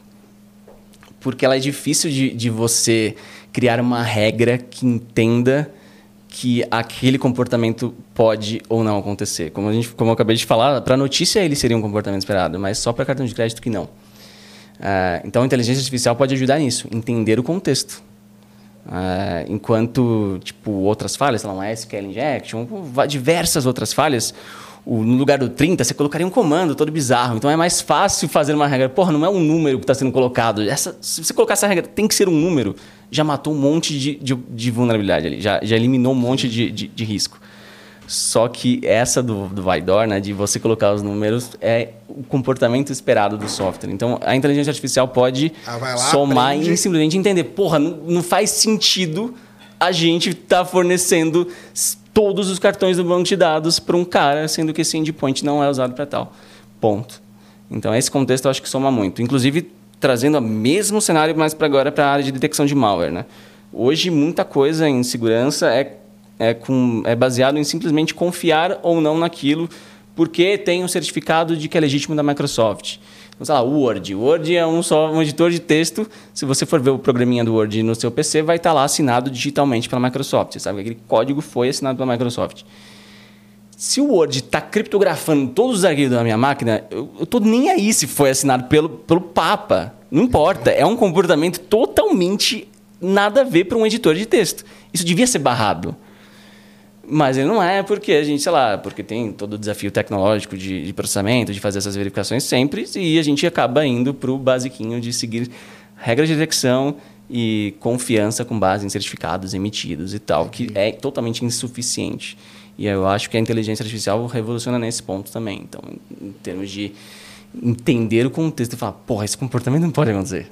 Simplesmente e trazer o seguro por padrão para mais aspectos da, da, tecnologia. Mas isso eu ainda estou sendo muito uh, pé no chão, assim, muito tipo isso é meio que certo que é o caminho que, que, que, eu, que eu acredito que que já é, é comum de, de, se pensar. É claro que vai mudar muita coisa. Então a gente tem uh, acho que o trabalho dos desenvolvedores vai mudar de forma geral. Então a gente consegue criar, qualquer pessoa consegue, vai poder criar programas muito mais complexos com base em um simples prompt, né, um simples pedido. E aí a gente precisa estudar a segurança desse código que vai ser originado disso, né? Será que esse pedido vai ter todos os poréns né, sendo colocados ali? Uh, tem o caso de prompt injection, né? Isso é, um, é, um, ah, é? uma falha que está agora sendo bastante discutida, né? Que surgiu aí dessas implementações do chat GPT. Uh, ah, que é o quê? Vamos lá. Tem muito site que está implementando o chat GPT nas suas funcionalidades, ah, né? Sim. Então, os caras já colocam ele direto, né? Uhum. Então, vamos supor que você tenha um... Você entrou numa startup que está usando o chat GPT como implementação deles lá atrás, mas eles oferecem para você, sei lá, um sistema de e-mail que resume o teu e-mail. Então ele vai pegar o e-mail do usuário, vai jogar para o chat GPT e vai resumir e vai devolver de novo para o usuário. Ali virou uma portona gigante. Aí entra o tal do prompt injection. Entendi. Por quê? E se no meio do texto, então vamos por lá que eu te mandei, oi Sergião, tal, aqui é o Pato, beleza? E aí eu escrevo assim, pare de resumir o texto aqui e faça tal coisa. O chat GPT vai pegar todo esse texto e vai falar, é, o, o, aliás, o site, né, o serviço de e-mail, vai pegar todo esse texto, vai jogar para o chat GPT falando, resuma o texto do usuário. Aí o, é, Oi, Sérgio, tudo bem? Pato aqui. Agora pare de resumir o texto e faça tal coisa. O chat GPT vai ali. e o chat GPT vai executar. Coisa. Então, esse seria um prompt injection. É o mesmo injection que a gente vê quando a gente fala de SQL injection para invadir banco de dados, de command injection, enfim, de outros injections uh, da, da, da, área da segurança, que é justamente isso de você manipular um contexto de uma execução do app em algum serviço. Só que agora é ainda mais interessante, porque né, é um cenário muito amplo que certamente as conferências desse ano de segurança de hacking vão vai, vai ter bastante talk em cima disso. Ser, né, com certeza. E é doido, né? Então, o, a, só assim, para encerrar esse ponto, a própria OpenAI, acho que nas, nas instruções iniciais deles já estão reforçando essa situação. Eles estão criando vários updates para dificultar isso e eles falam para você sempre que for usar um, um dentro do seu pedido um valor que está vindo de, um, de uma fonte não confiável, do usuário e tal, você delimitar bem para o chat GPT. Então, falar, tipo, ó, após três aspas é o texto do usuário, é, não importa o que se ele estiver falando com você, ignore, sabe? E aí você delimita bem o que é o texto do usuário para o modelo entender. Mas é muito doido, né? Muito legal isso. Não, é muito doido. E eles estão com o negócio. Tá aberto deles, não, né? O, a API? É. Então, eu estou na lista de espera do, do GPT-4 faz tempo, né? Eles estão super lotados, né? Eles não estão com capacidade técnica para entregar o, o GPT-4. Mas lançaram, acho que anteontem, se não me engano, 3.5 com prompt de 16K. Então agora já dá para fazer pedidos maiores né, para a API.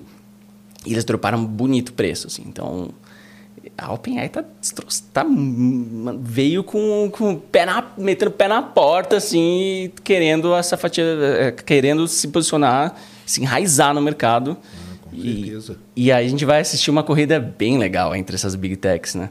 Então, Mas já tá, né? Já. O pessoal fala que o. que o. Como foi a, a meta, né? Que tava, né? Com tudo isso pronto, né? Mas aí os caras pararam, né? É. E aí eles perderam esse timing aí porque. Sim, tanto que o, a meta. É, acho que vazaram até o modelo deles. Eu li ontem que existe rumores aí, não sei se já se oficializou isso, de que o Meta vai simplesmente lançar open source com permissão para uso comercial o modelo deles, coisa que o Google e a Microsoft com chat com o OpenAI já meio que se posicionaram de que não vão ir para o caminho open source. Então acho que o, o Face vai vir com uma manobra interessante para tentar é, tipo, ah, a gente não vai prover API e tal, mas toma aí, mercado, faz o que vocês quiserem. Eles usam lá. Então pode ser um, um, uma manobra interessante. É, e assim, para o mercado eu acho ótimo, né? tem que ter a concorrência mesmo e eles se, é, se virando aí. Mas em termos de ter a tecnologia, acho que eles sempre tiveram. Né? Tipo, o Google se beneficia de inteligência artificial ah, para otimizar resultados de busca há muito, tempo. tempo é. é. então, até eu acho um pouco. Toda vez que eu vejo é, esse blá de, não, tem que ser responsável, a gente precisa é, tomar mais cuidado com essas medidas. Falam, ah, tipo, parece que vocês querem o cuidado agora que o negócio ficou acessível, mas a gente, pô, os caras que desenvolveram isso tudo, todos os papers, são tudo engenheiro dessas big techs e elas já estão se beneficiando disso em algoritmo de recomendação para te viciar na porra do seu claro. dispositivo há muito tempo. É tudo inteligência artificial. É, então eles criaram aquilo ali, eles estão se beneficiando disso há muito tempo. O algoritmo de recomendação é puramente isso. Só que agora está mais aberto, né? E uma outra coisa né, nessa linha aí, como você, você tem usado bastante? Tenho, tenho. E você usa é, no quê? Na sua, na sua área, assim? Uh, não, é, eu, eu, eu, eu, a gente tem estudado algumas coisas lá na, na Pata Academy de produtos para o futuro, ainda não posso falar muito sobre, mas a gente. É, pela área de educação é uma coisa que me interessa demais. Uh, eu até hoje eu acho bizarro ter uma empresa de educação, porque eu sempre fui o aluno do fundão que se você olhasse pra classe e falar, mano, quem é o mais desacreditado aí? Porra, Gabriel, tipo, sabe? Você não vai, Gabriel. Mas é uma educação aí, especializada, aí é, é Não, não, mas assim, é no sentido de que, tipo, eu, eu nem, nunca olhei para mim mesmo e pensei, porra, você vai Professor, se desenvolver e vai conseguir tá, passar né? ensinamentos Entendi. e tudo mais. Sempre, porque o, o, sistema de ensino tradicional nunca deu match comigo. Nunca me interessou, nunca, me, me nunca funcionou para mim. Só que você acaba aprendendo que, na verdade, você que não funciona, não é o sistema que não funciona, é você. Uhum. Uh, e, e aí, com o passar do tempo, quando eu comecei a criar conteúdo e entender um, lance de didática, de como transmitir conhecimento e tal, eu comecei a ver ainda mais que cada um tem o seu próprio sistema, né? cada um funciona de um jeito. Uh, eu não funciono com o sistema tradicional. Tipo, eu não consigo ler um livro, eu tenho déficit de atenção, eu não consigo ler um livro. E, e, tipo, não consigo prestar atenção em conteúdos que são sequenciais. Tipo, ah, vamos... Linguagem de programação, vamos ver variáveis, lá... Tipo, eu fico muito ansioso, né? E por que eu estou tocando nesse ponto? Porque eu acredito que com inteligência artificial a gente consiga moldar melhor como a gente vai transmitir conhecimento para um jeito que funcione individualmente para cada um. E então não é mais o fulano que vai ter que se adaptar para como aquele método de ensino achou que fosse melhor. Tipo, não importa como você acha que é melhor, importa como funciona para o cara. Claro. E se a gente conseguir adaptar as ferramentas que a gente tem é, para o formato individual de cada um, a gente tem um ganho gigantesco. Então é mais ou menos isso que eu que eu tenho me pautado assim nas minhas tentativas, nas minhas pesquisas é, na Plata Academy. É, eu eu estou me, me, medindo aqui para ver quando não, ponto não dou de spoiler, mas eu sempre incentivo muito a prática quase que imediata, porque é como funciona para mim. Então, em vez de eu aprender um monte de coisa e lá na frente, agora eu vou na prática, tipo, achar falha. Eu, eu para mim, né, sempre funcionou eu usar a minha vontade de achar vulnerabilidades como a minha motivação. Entendi. E eu não posso esperar ler todo esse conteúdo, toda essa palestra, todo esse curso para só lá no final tentar. Eu preciso tentar logo no começo. Só que na Pato Academy a gente sempre, tipo, pronto, como a gente faz isso como empresa de educação? É muito complicado. Eu não estou do lado, o Pato não está do lado de cada um para dar esse esse help, estar presente para incentivar o cara, vai, testa aí, aí quando aparecer as coisas estranhas na tela, eu vou estar do teu lado para te ajudar, para te avisar das coisas e tal. Não tem como fazer isso. Mas com a inteligência artificial eu consigo fornecer muito mais suporte do jeito que o pato falaria, do jeito que o pato faria, para o cenário individualizado que você está enfrentando. É, é, customizável pela inteligência Entendi. artificial desde de sempre. Então, tem muita possibilidade, ah, então cara. É novidade aí nessa turma 2 aí. Vai ter muita então, inteligência vai, artificial. A gente tem, a gente tem é, vários projetos internos que ainda estão sendo, tipo, a gente ainda está testando, tá. mas tem um, um projeto que a gente vai anunciar agora no, no dia 30 Ai, que já é. usa um pouquinho disso.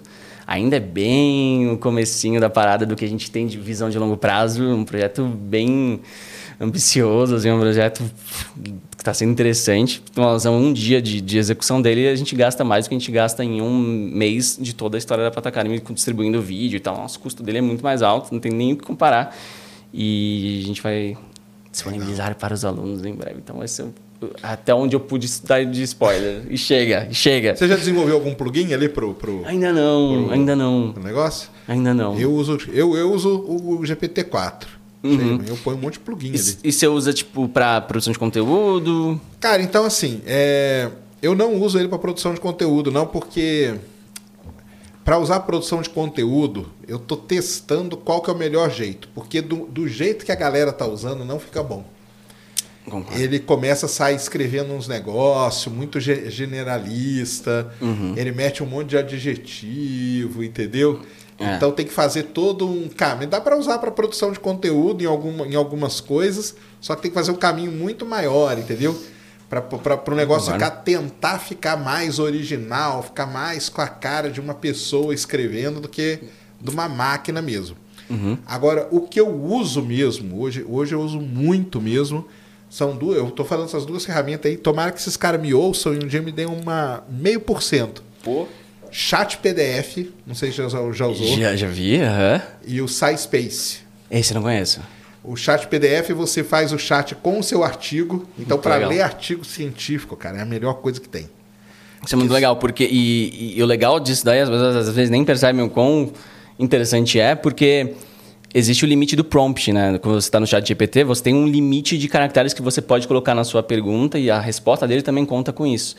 E então, quando você tem um documento grande, tipo, não é simplesmente copiar e colar o texto para o chat GPT, você tem um limite. Mas os caras fazem uma bruxaria de, de, de conseguir fazer um, um resumo do, do, dos tópicos chaves de um documento grande e, e, você fica sem perceber isso. Você só fala o arquivo, eles tomam esse projeto, faz esse, esse meio de campo com o chat GPT você consegue fazer perguntas ao seu documento, né? Então, tipo, ah, o que, que tem de mais importante aqui, o que, que aconteceu Faz um resumo, qual método que ele usou, quais os principais resultados. Então, tipo, em cinco minutos você já sabe se aquele artigo é realmente o que você quer ou não. E o SciSpace, ele é na linha do, do chat PDF, Só que ele é um site e ele tem várias funcionalidades. Por exemplo, ele te fala quais são os tópicos mais consultados naquele momento. E você pode pesquisar o artigo dentro do próprio site e ele já carrega para dentro dele. E usando lá dentro, ele tem uma coisa que é sensacional, cara. Você vem e marca uma figura e manda ele explicar a figura. Ah, que e massa. ele explica a figura para você. Isso é muito massa. Ah, esse gráfico aqui quer dizer isso, essa linha mais grossa é esse ponto, essa tracejada é isso. Cara, isso aí é uma mão na roda. Então, assim, eu tenho usado muito esses dois aí, Chat PDF e o SciSpace. E o Chat GPT eu uso para resumir alguma coisa, eu, porque eu uso como plugin, né? Então tem aquele Link Reader, que lá é bom. Mas não conheço. Tem um plugin que chama Link Reader, que ele, ele meio que acaba com esse negócio de limite.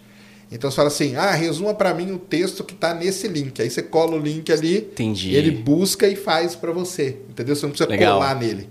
Então, quando você coloca, porque o lance que o pessoal fala é isso, né, cara? Quando esses plugins aí, que é meio zap, né, cara, de celular, né? Sim, O sim. chat GPT é como se fosse um celular sem nada. E o que faz o negócio ficar bom é a quantidade de coisa que você vai Ah, ele pendurando nele, consegue né, conectar com bases que o treinamento daquele modelo não teve acesso e já foi, né? Exatamente. Então ele se mantém atualizado e cria funcionalidades com várias, uma infinidade de coisas, né? Então é um potencial muito grande os, os plugins. Eu uso E eles esse- vão se estabelecer muito no mercado, né? Muito- Agora não, já eu acho que isso. hoje a coisa que mais tem é a gente fazendo plugin no ChatGPT, cara. Uhum. Que é muita coisa que tá aparecendo. Cada dia, assim, eu vou lá na lojinha, tem um monte a mais, cara. Um monte. a- É que atualmente ele só funciona com três. Você só pode ligar três ao mesmo tempo para funcionar. Uhum. E aí você tá, aí tem meio que uma arte de saber como que você ligar eles. Porque você pode ligar eles de um jeito que o negócio buga total, entendeu? Mas isso aí acho que eles vão resolver também. Uhum. Eu acho que a, o- a Microsoft se posicionou muito bem com, com o ChatGPT. Não, né? muito, muito cara, bem. muito, muito. O Bing, você já usou o Bing ali com Eu, eu entrei nesse espera, ganhei o acesso, mas eu não parei de usar o ChatGPT como o ChatGPT para usar do Bing, confesso. Você E chegou a testar? É, um pouco, mas aí agora, o que eu ia falar é isso, né? O chat GPT, o pessoal, ah, mas não tem a referência, mas tem um plugin que chama Scholar, que ele põe as referências para você. Hum. Pô, isso é muito Ó, massa. eu escrevi isso baseado nesse artigo, isso aqui baseado nesse, isso aqui baseado nesse. E esse é aí, um. Cara, esse ponto é algo que eu. Que eu é um, um dos pontos que eu falo que vai causar uma mudança muito grande na internet. Porque a internet ela é baseada em anúncios. A gente chegou onde a gente tá porque tem produtores de conteúdos que dependem do acesso direto desse usuário para exibir os banners, exibir as suas formas de monetização.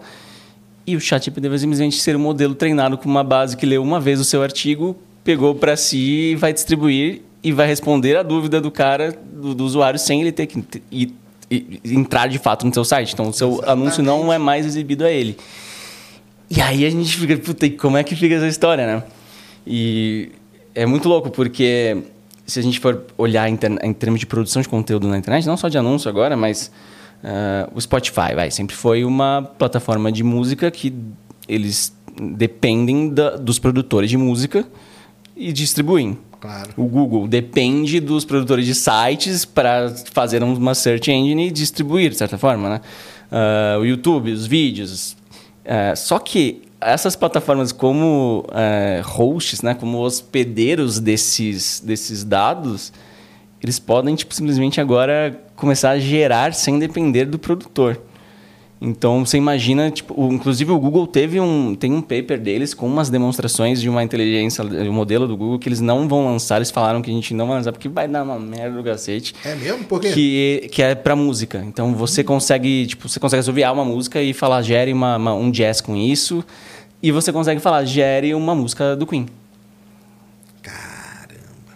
E aí que tá. Então, assim, a gente sempre forneceu, tipo, os músicos sempre forneceram para uma plataforma de música, mais, que pode cara. simplesmente falar, muito obrigado, Exatamente. fiquem com Deus. né? Não, você já viu essas aplicações que essa semana aí teve, não sei se você viu a grande polêmica lá, que o Paul McCartney vai lançar uma música cantada pelo John Lennon, que eu não que era uma música que estava pronta e por inteligência artificial depois o John Lennon cantando. Cara, isso aí, cara, tá dando uma treta na galera que é fã dos Beatles, Uhum. porque tem uma galera que fala legal e tal, e outra galera, cara, o que, que vocês estão fazendo? Quem disse que Uhum. o John Lennon ia querer cantar essa música, É. entendeu? E se ele não quisesse, e tá uma treta, cara, assim, gigantesca. E é muito difícil responder realmente essa pergunta, porque Aí vai entrar a parte ética da coisa, É. né? É aí Mas que vai e, entrar. e é um e buga, porque é, é uma- um cenário que foge tanto do que a gente está acostumado que, cara, eu não sei também responder essas perguntas. Acho que ninguém sabe, né? A gente está discutindo como sociedade justamente por isso. O, o- o Pena, né, que grava com o Iber, Iberê, Pena. Eu vou aqui, trazer né? o Pena aqui, eu já combinei Cara, com eu ele. amo os vídeos que ele faz no Instagram. Pena. A gente procura no Instagram do Pena. Ele, O ele Pena buga é minha mente. Ele faz um- uma- umas, umas provocações em cima desses pontos que a gente está falando que são geniais. Tem uma dele aqui, eu não vou nem honrar o, o- a É, o forma de jeito que repassar. faz, é, né, que é vejam legal. o dele, mas o resumo da, da, da ópera aqui é o seguinte. ah, tem alguns papers que assim, a, a parte acadêmica, né, que está sendo divulgados que já colocam o ChatGPT como coautor do paper. Sim, isso aí tem muito já. Beleza. Então aí, você- ah, por quê? Porque, tipo, sei lá, o pesquisador usou um input, pegou o trabalho do texto do ChatGPT, então o ChatGPT é um coautor. Ok. Tipo, faz, dá pra pensar nessa forma. É... Caraca, isso é muito louco. Mas é, a gente sempre, sei lá, usou o Word para editar texto, para corrigir o texto. E, de certa forma, formatá-lo. É, O Word ele tem uma influência nos documentos que foram Nós nunca colocamos ele, Nunca né? colocamos ele, né?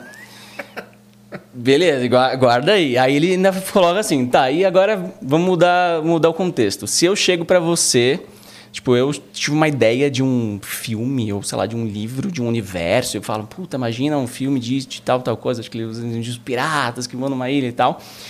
E você fala, pô, legal, legal sua ideia. Aí você vai lá e se isola do mundo, dois anos, escreve esse livro e publica esse livro. Eu sou coautor?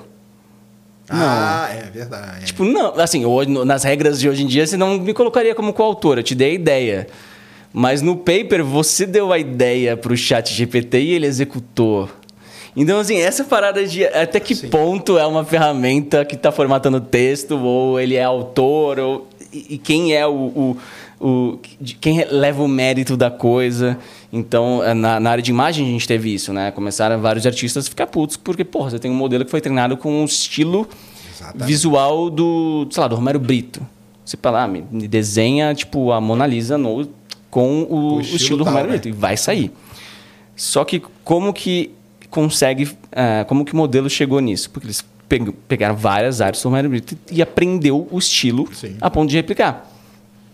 E aí você fala, tá, tem copyright? Não tem. Diretamente pela lei, né? Eu não, não sou da área jurídica, mas não tem copyright o output disso porque não é a obra idêntica, né? Você não registrou aquela obra idêntica, é só um, um estilo.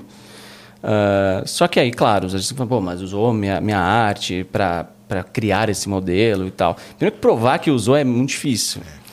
E segundo que, se você for ver vários artistas por aí, o que mais pergunta para o artista? Ah, quem são suas maiores influências? Então, todo mundo, de certa forma, é... inf- Todo artista, é, ele tem as, Referências, influ- as né? referências Tem dele. referências, Então, claro. o cara olhou o desenho de fulano, ele, ele absorveu algo para ele poder fazer, o Fazer o dele. dele. E será que o o- a inteligência também não está fazendo o mesmo? Exatamente. E, puta, e assim, são perguntas que, porra... Mas nessa aí da, da arte, você sabe a treta que deu foi a seguinte: teve um grupo de artistas que falou, cara, eu não quero. Mas teve um outro grupo que falou, eu quero. Eu quero o meu traço sendo reproduzido no mundo inteiro. Cara, eu sou um cara desconhecido.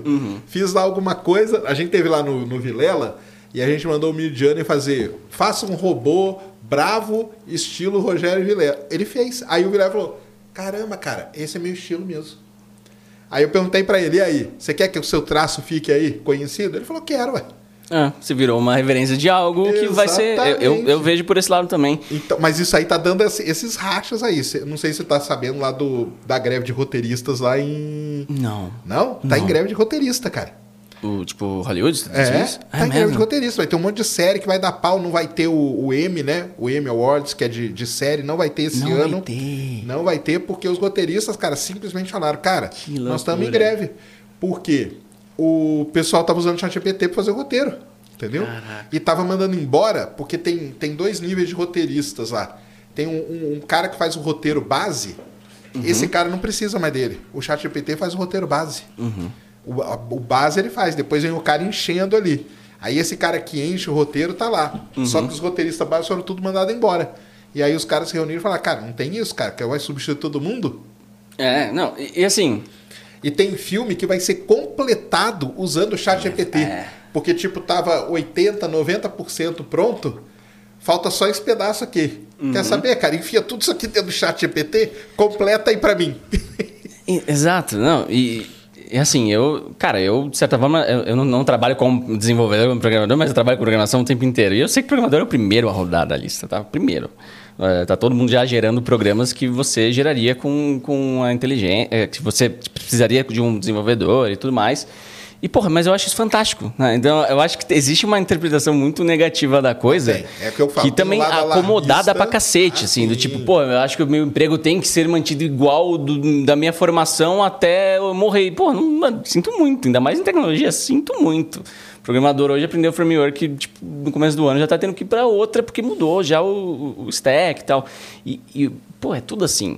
Então, é, é, é eu vejo muita gente se esquivando e só querendo, uh, putz, vamos frear porque vai tirar emprego. Sério?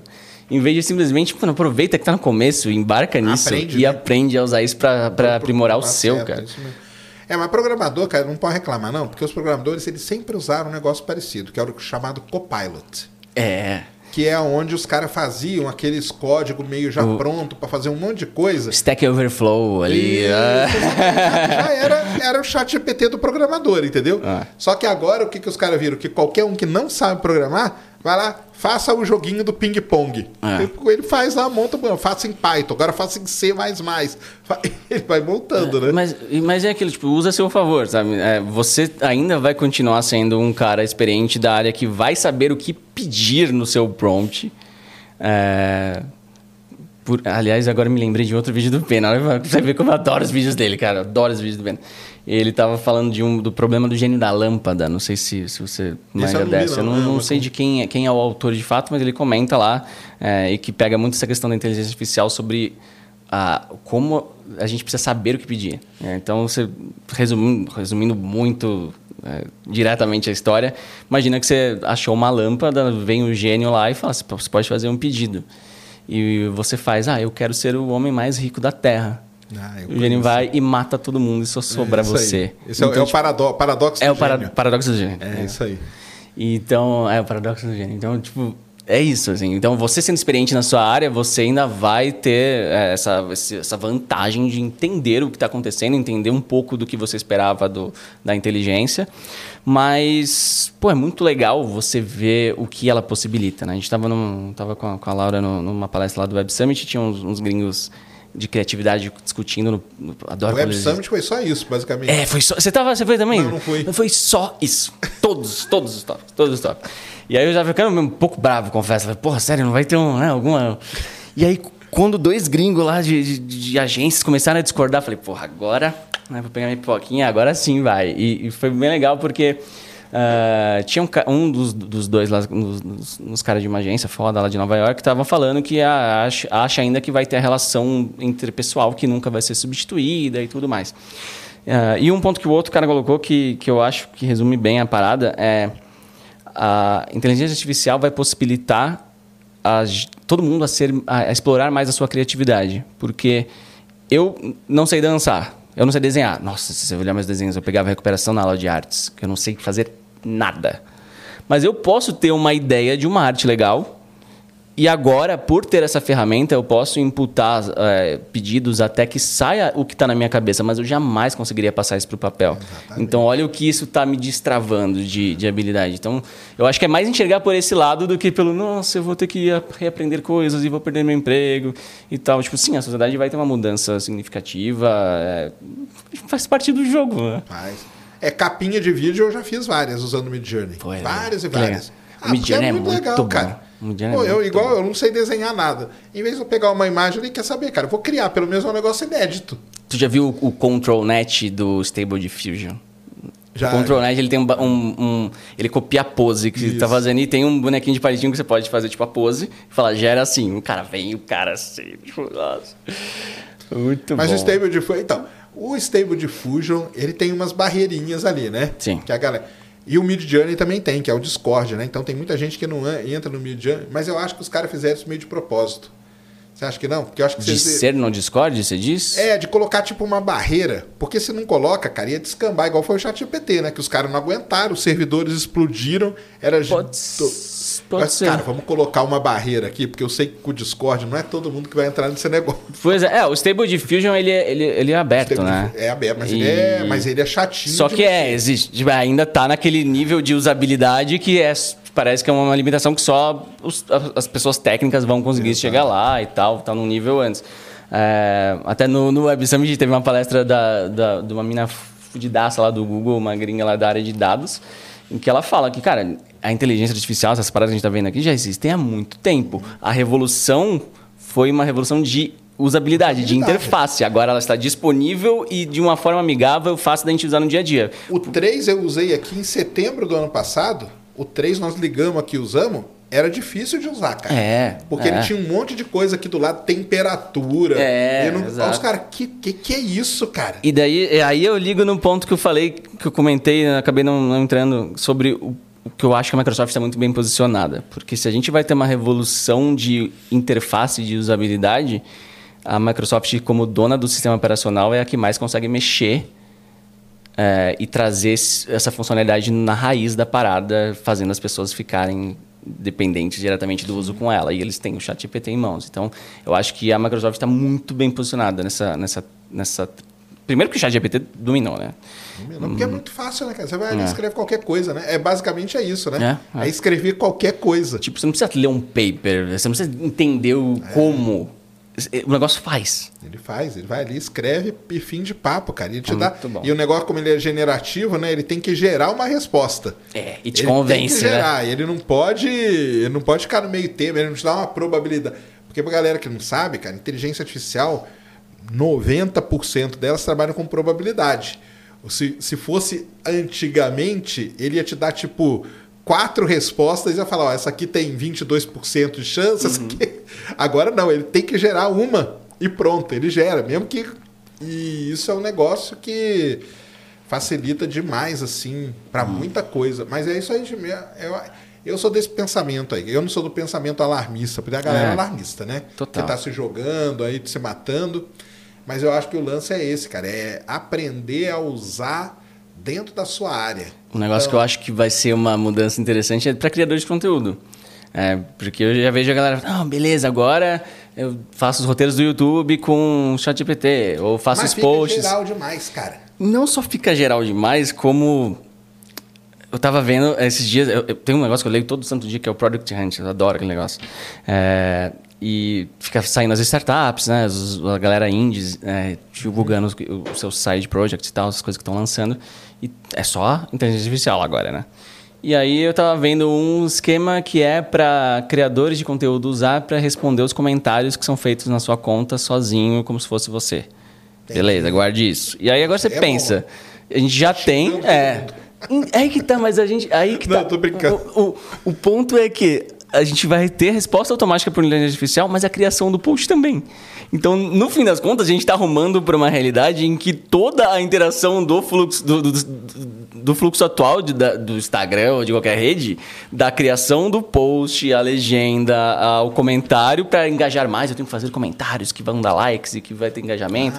E aí tá aqui como fazer um comentário mais engajado automático com inteligência artificial. Beleza. E aí o- a inteligência do outro cara vai lá e vai logar e vai saber o que responder ao comentário que você fez, que foi a inteligência que fez. Então vai ficar inteligência respondendo a Exato. Eu, eu, eu acho que a gente vai chegar num, num, num, num problema de criação de conteúdo que as redes vão ter que mudar. Porque se a gente for pegar historicamente, olhar como a regra do jogo foi sendo de algoritmo do YouTube, algoritmo de Instagram, área de crescimento, para ter mais view, blá blá blá, até mesmo no Google para subir no ranqueamento. É, as coisas começaram, a- os algoritmos, a percepção, a percepção que a gente tinha do algoritmo começou a forçar os criadores a criar mais. Então a, a ideia era, a sua conta só vai crescer se você criar todo dia. Você tem que ter frequência, tem que ter quantidade. Cria, cria, cria, cria, cria. E, Esticou lá pro, pro criador, né? Foi esticando É. ele, cara. Foi, vai, vai embora. e- e- e o Instagram, se você, não- se você passou uns dias ali sem, você tem crescimento negativo, você perde seguidor. Então ele te força a criar mais. Só que com a inteligência artificial, todo mundo vai conseguir criar mais.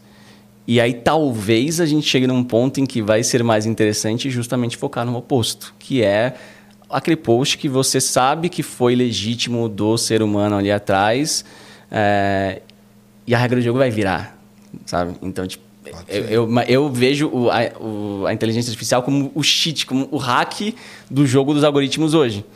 E, e eles vão for, vai acabar forçando todo mundo a fazer conteúdos muito superficiais e bobinhos e iguais. E aí vai começar a finalmente se diferenciar quem tinha aquele cuidado maior, mas que não tem como, porque é, é impossível para o ser humano manter a frequência que o jogo vai ter de, vai ter que... de, de quantidade de publicações. Eu já tentei pedir para ele, faz o roteiro assim, sabe, cara, mas fica muito. É. Ah, eu, Às vezes eu pego ah, tópicos também, entendeu? Às vezes é, aí ele manda. Mas o que eu uso hoje para criar conteúdo, pra, por exemplo, é que hoje, para falar a verdade mesmo, cara, eu nem faço roteiro dos meus vídeos mais, entendeu? Porque tá, o tempo tá tão corrido. Mas eu faço isso aí. Eu quero ler um paper de forma rápida para saber o que está falando, aí eu jogo no chat PDF.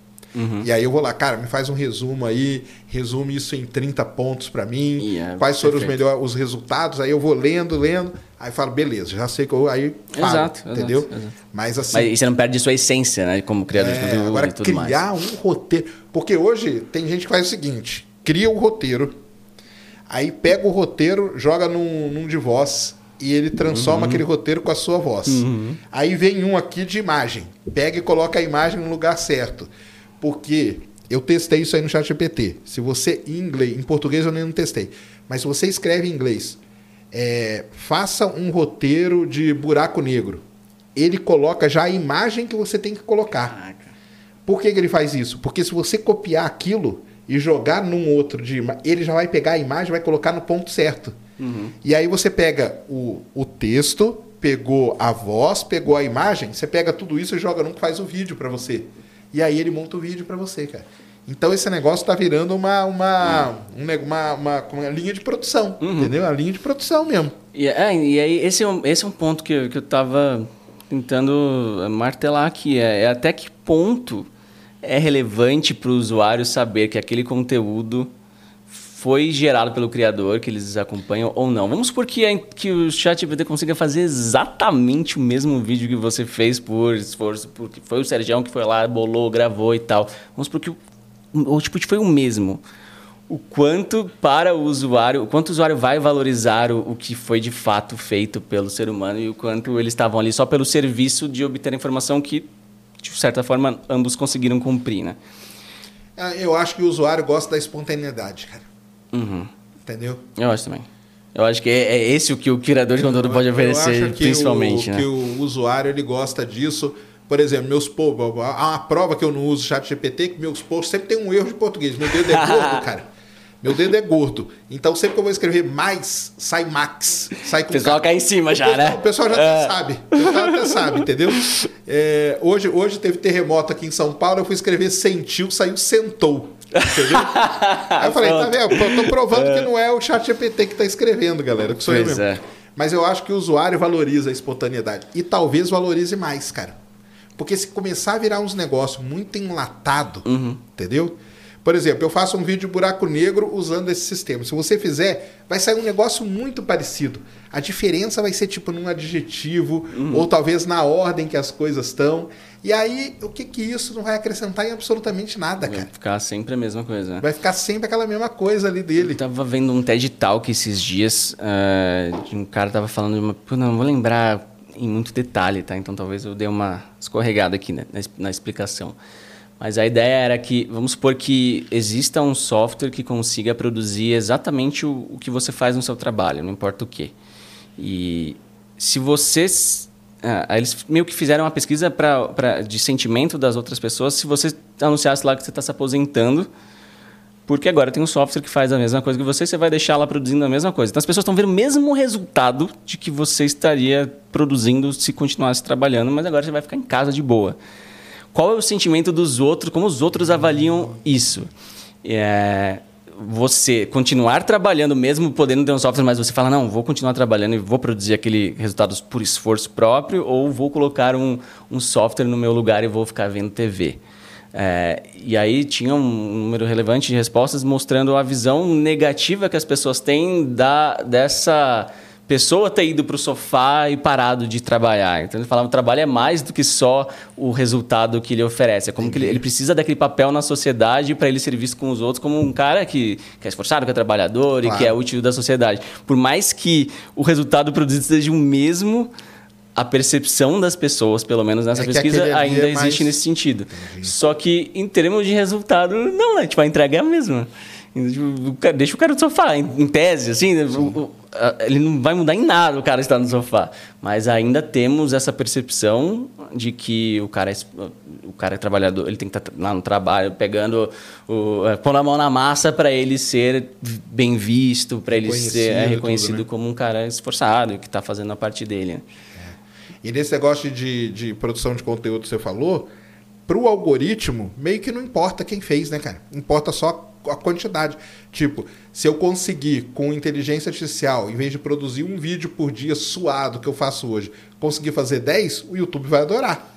Porque vai ser mais tempo que a galera vai estar tá lá. Então, para ele, cara, se é você, se é um robô, se é o que for, cara, se tá, se tá jogando coisa dentro dele, ele tá gostando ou não? Você acha que eu, não? Eu, eu, eu concordo, mas tem um ponto Será que o YouTube já não, em algum dado, em algum momento, não teria o suficiente para nem precisar de você nessa equação, então? Ah, sim. Eles produzem por conta ele própria? Produzir por ele mesmo, né, cara? É. Porque a base dele é gigantesca, né? É, e ele já tem essa noção toda. E de todas então... as áreas, sem imaginar, né? Pois é. Caramba! Tipo, todo cara. produtor de conteúdo da área musical, site e afins tá a vida inteira fornecendo dados para alguém que dependia desses dois elos, o produtor e o distribuidor. Só que agora a distribuidora tem uma capacidade de geração própria, ou está chegando para ter. Então, eles vão cortar essa relação e falar obrigado, tchau. precisamos mais de você. Ou eles vão, sei lá, por alguma questão ética, alguma coisa do tipo, vão ter que segurar a onda. Então, esse, esse é um ponto. Então, é, sei lá, dublagem. É, você não vai mais depender do cara dublando a cena, porque você vai gerar a voz dele. E de repente o resultado é o mesmo. Você vai, mas será que Hollywood banir, tipo, tiraria os, os não, dubladores tá de cena? Agora, eu acho que vai ter um, um, uma questão é, é, ética tão intensa então, ali que isso que atrasa a coisa. Da mesma forma, Spotify, lá, pô, imagina se começar a gerar uma música de uma banda que não é banda, como você falou. Da, é uma questão ética complicada, mas em termos de resultados. É, o resultado. Ele existe. E talvez seja até melhor para o próprio algoritmo, para a própria Exato. plataforma e tudo, né, cara? É, é uma mudança muito louca. Isso, nossa, a gente passaria a noite é. aqui. Não, porque lá em Hollywood você viu o Harrison Ford, vai ter um filme novo agora, né? Hum. Que rejuvenesceram ele usando inteligência artificial. É. é. E o, acho que o Bruce Willis já escanearam ele e ele cedeu para poder usar. Então eu estava conversando com o Schwarz esses dias também, nessas coisas. Cara, meio assim, a pessoa não vai mais morrer, cara. Pois é. A pessoa não morre mais. Pois é. Porque o Bruce Willis morre, mas a imagem dele está lá. A voz dele a gente já tem. Acabou, o cara monta isso, o que ele quiser, isso cara. É bem Black Mirror, isso é bem creepy, de certa forma, né? É muito esquisito, né, cara? Tipo, você tem todo o histórico de mensagem que você já trocou algum dia com, esse, com o seu WhatsApp daria facilmente para alguém se passar com você como você fala. E se você morrer vão continuar conversando isso, é, isso é muito isso creepy tipo, isso é muito tipo não sei quão saudável é isso você não né? viu isso aí? Não é um jeito o, uma empresa por exemplo morreu seu seu pai ou sua mãe. Uma maneira de você meio que aliviar o seu luto você fica trocando mensagem com sua mãe e com seu pai, cara. Pô, isso é péssimo. Eu não acho que isso seja. Isso será que isso funciona? Eu não funciona. sei, não sou psicólogo, mas tipo. Então, ah, esse é que é o negócio. será que você não está prolongando de se prender a alguma coisa que, que você deveria só desenvolver o, o, o luto e entender Passar e, virar e tal, essa. As etapas, Porra, eu acho né? isso creepy pra cacete. É, não sei, tem, não, não entendo da área psicológica. Tem uma empresa que ela já faz isso. Ela pega Nossa. a voz do seu pai, ou de qualquer pessoa que seja, que morreu e que você gosta, que era um ente querido e tal, e que você tá mal, você entra lá e começa a conversar com a pessoa como se a pessoa estivesse viva, Nossa, cara. Isso deve dar uma, uma tiltada gigante, hein, na cabeça, hein? Nossa, muito, cara. Muito. Isso é, não ajuda. Nossa, eu acho doentio pra cacete. mas, é, mas é isso que a gente tá arrumando. É que loucura, é isso. é muito distópico mesmo. Não, e essas coisas só vão. Fazer música. Eu trouxe o que não aqui, o Kenneth Correia, que é um cara que, que mexe com isso pra caramba. E nós fizemos uma música aqui. Você faz uma música rapidinho, É, cara. Tem os, as inteligência artificial pra música. Você põe o estilo, você põe a velocidade, a batida, tal, não sei o quê. Acabou, cara. Não, o- o- tem uma- um- uns canais no YouTube que não saem do ar nunca de lo-fi, aquelas musiquinhas brasileiras que eles estão gerando em, tipo, em tempo real, não sei, ou sei lá, geram um monte e ficam reproduzindo ali.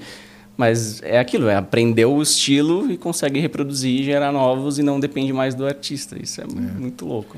Porque é uma discussão que tem a qualidade, né? Sim. Porque, por exemplo, ah, ah, ele pode escrever um livro. Ele vai escrever um livro, isso aí tranquilamente ele escreve. E aí o pessoal fala, ah, mas tem a qualidade, né? Não vai ser um livro, sei lá, de um famoso, um Stephen King da vida. Mas aí eu falo o seguinte, cara, você vai na livraria, tem 50 mil livros ali, que você nem sabe o que, que é. Uhum. Se é bom, pode ser medíocre, pode ser o que. Mas tá lá. E deve vender, porque senão não estaria ali. Tem os famosos, o, um criado no chat GPT seria mais um ali naquela prateleira, né? É, daí a gente cai naquela, naquele ponto. Quanto é relevante para o usuário, para o consumidor, que aquilo tenha sido feito realmente Por um por, uma pessoa ou não.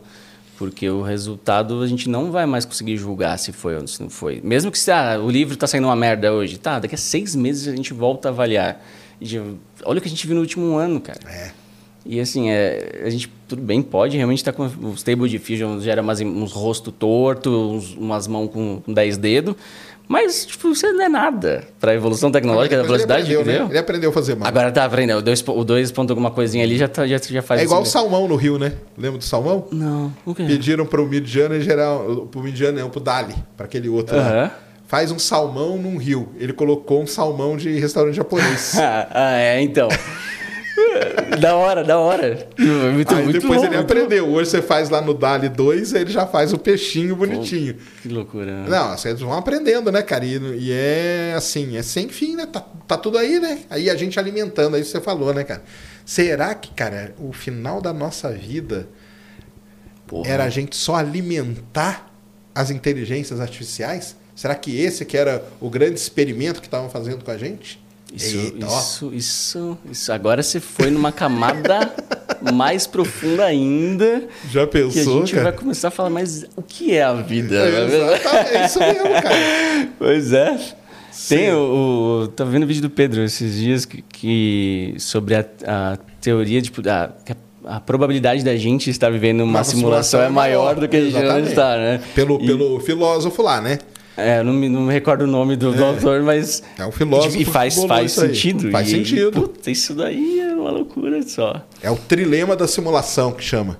É. Que são três, três argumentos, dois deles são perto de zero e um deles, que é viver perto da simulação, é mais perto de um do que de zero. Aham. Então, probabilisticamente, a gente está É mais a melhor hipótese que temos. né? Exatamente. É, tem o fato das, das, das civilizações inteligentes se autodestruírem, o que, tipo, de fato faz muito sentido.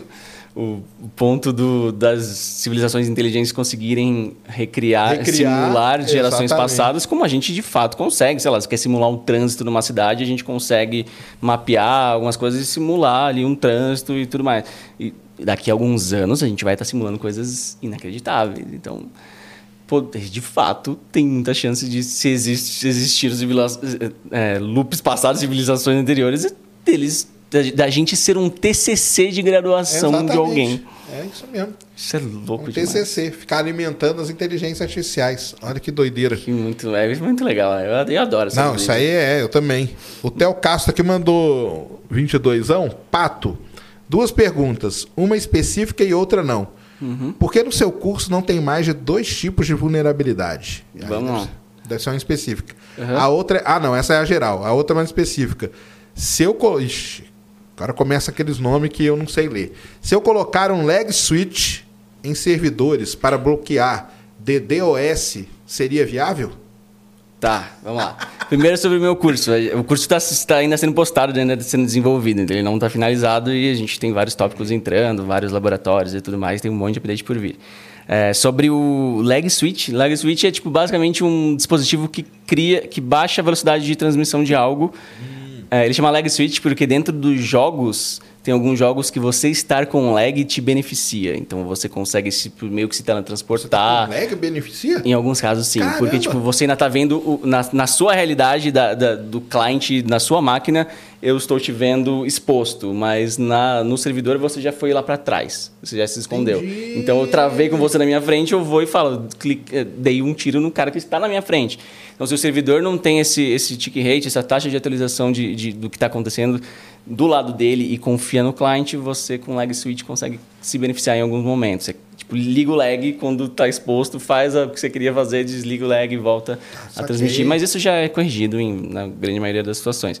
Agora, ele perguntou se não daria para usar isso em um servidor DDoS. que está tomando um ataque de negação de serviço, que é um ataque em que você joga várias, é, um tráfego de dados de várias origens para derrubar um site.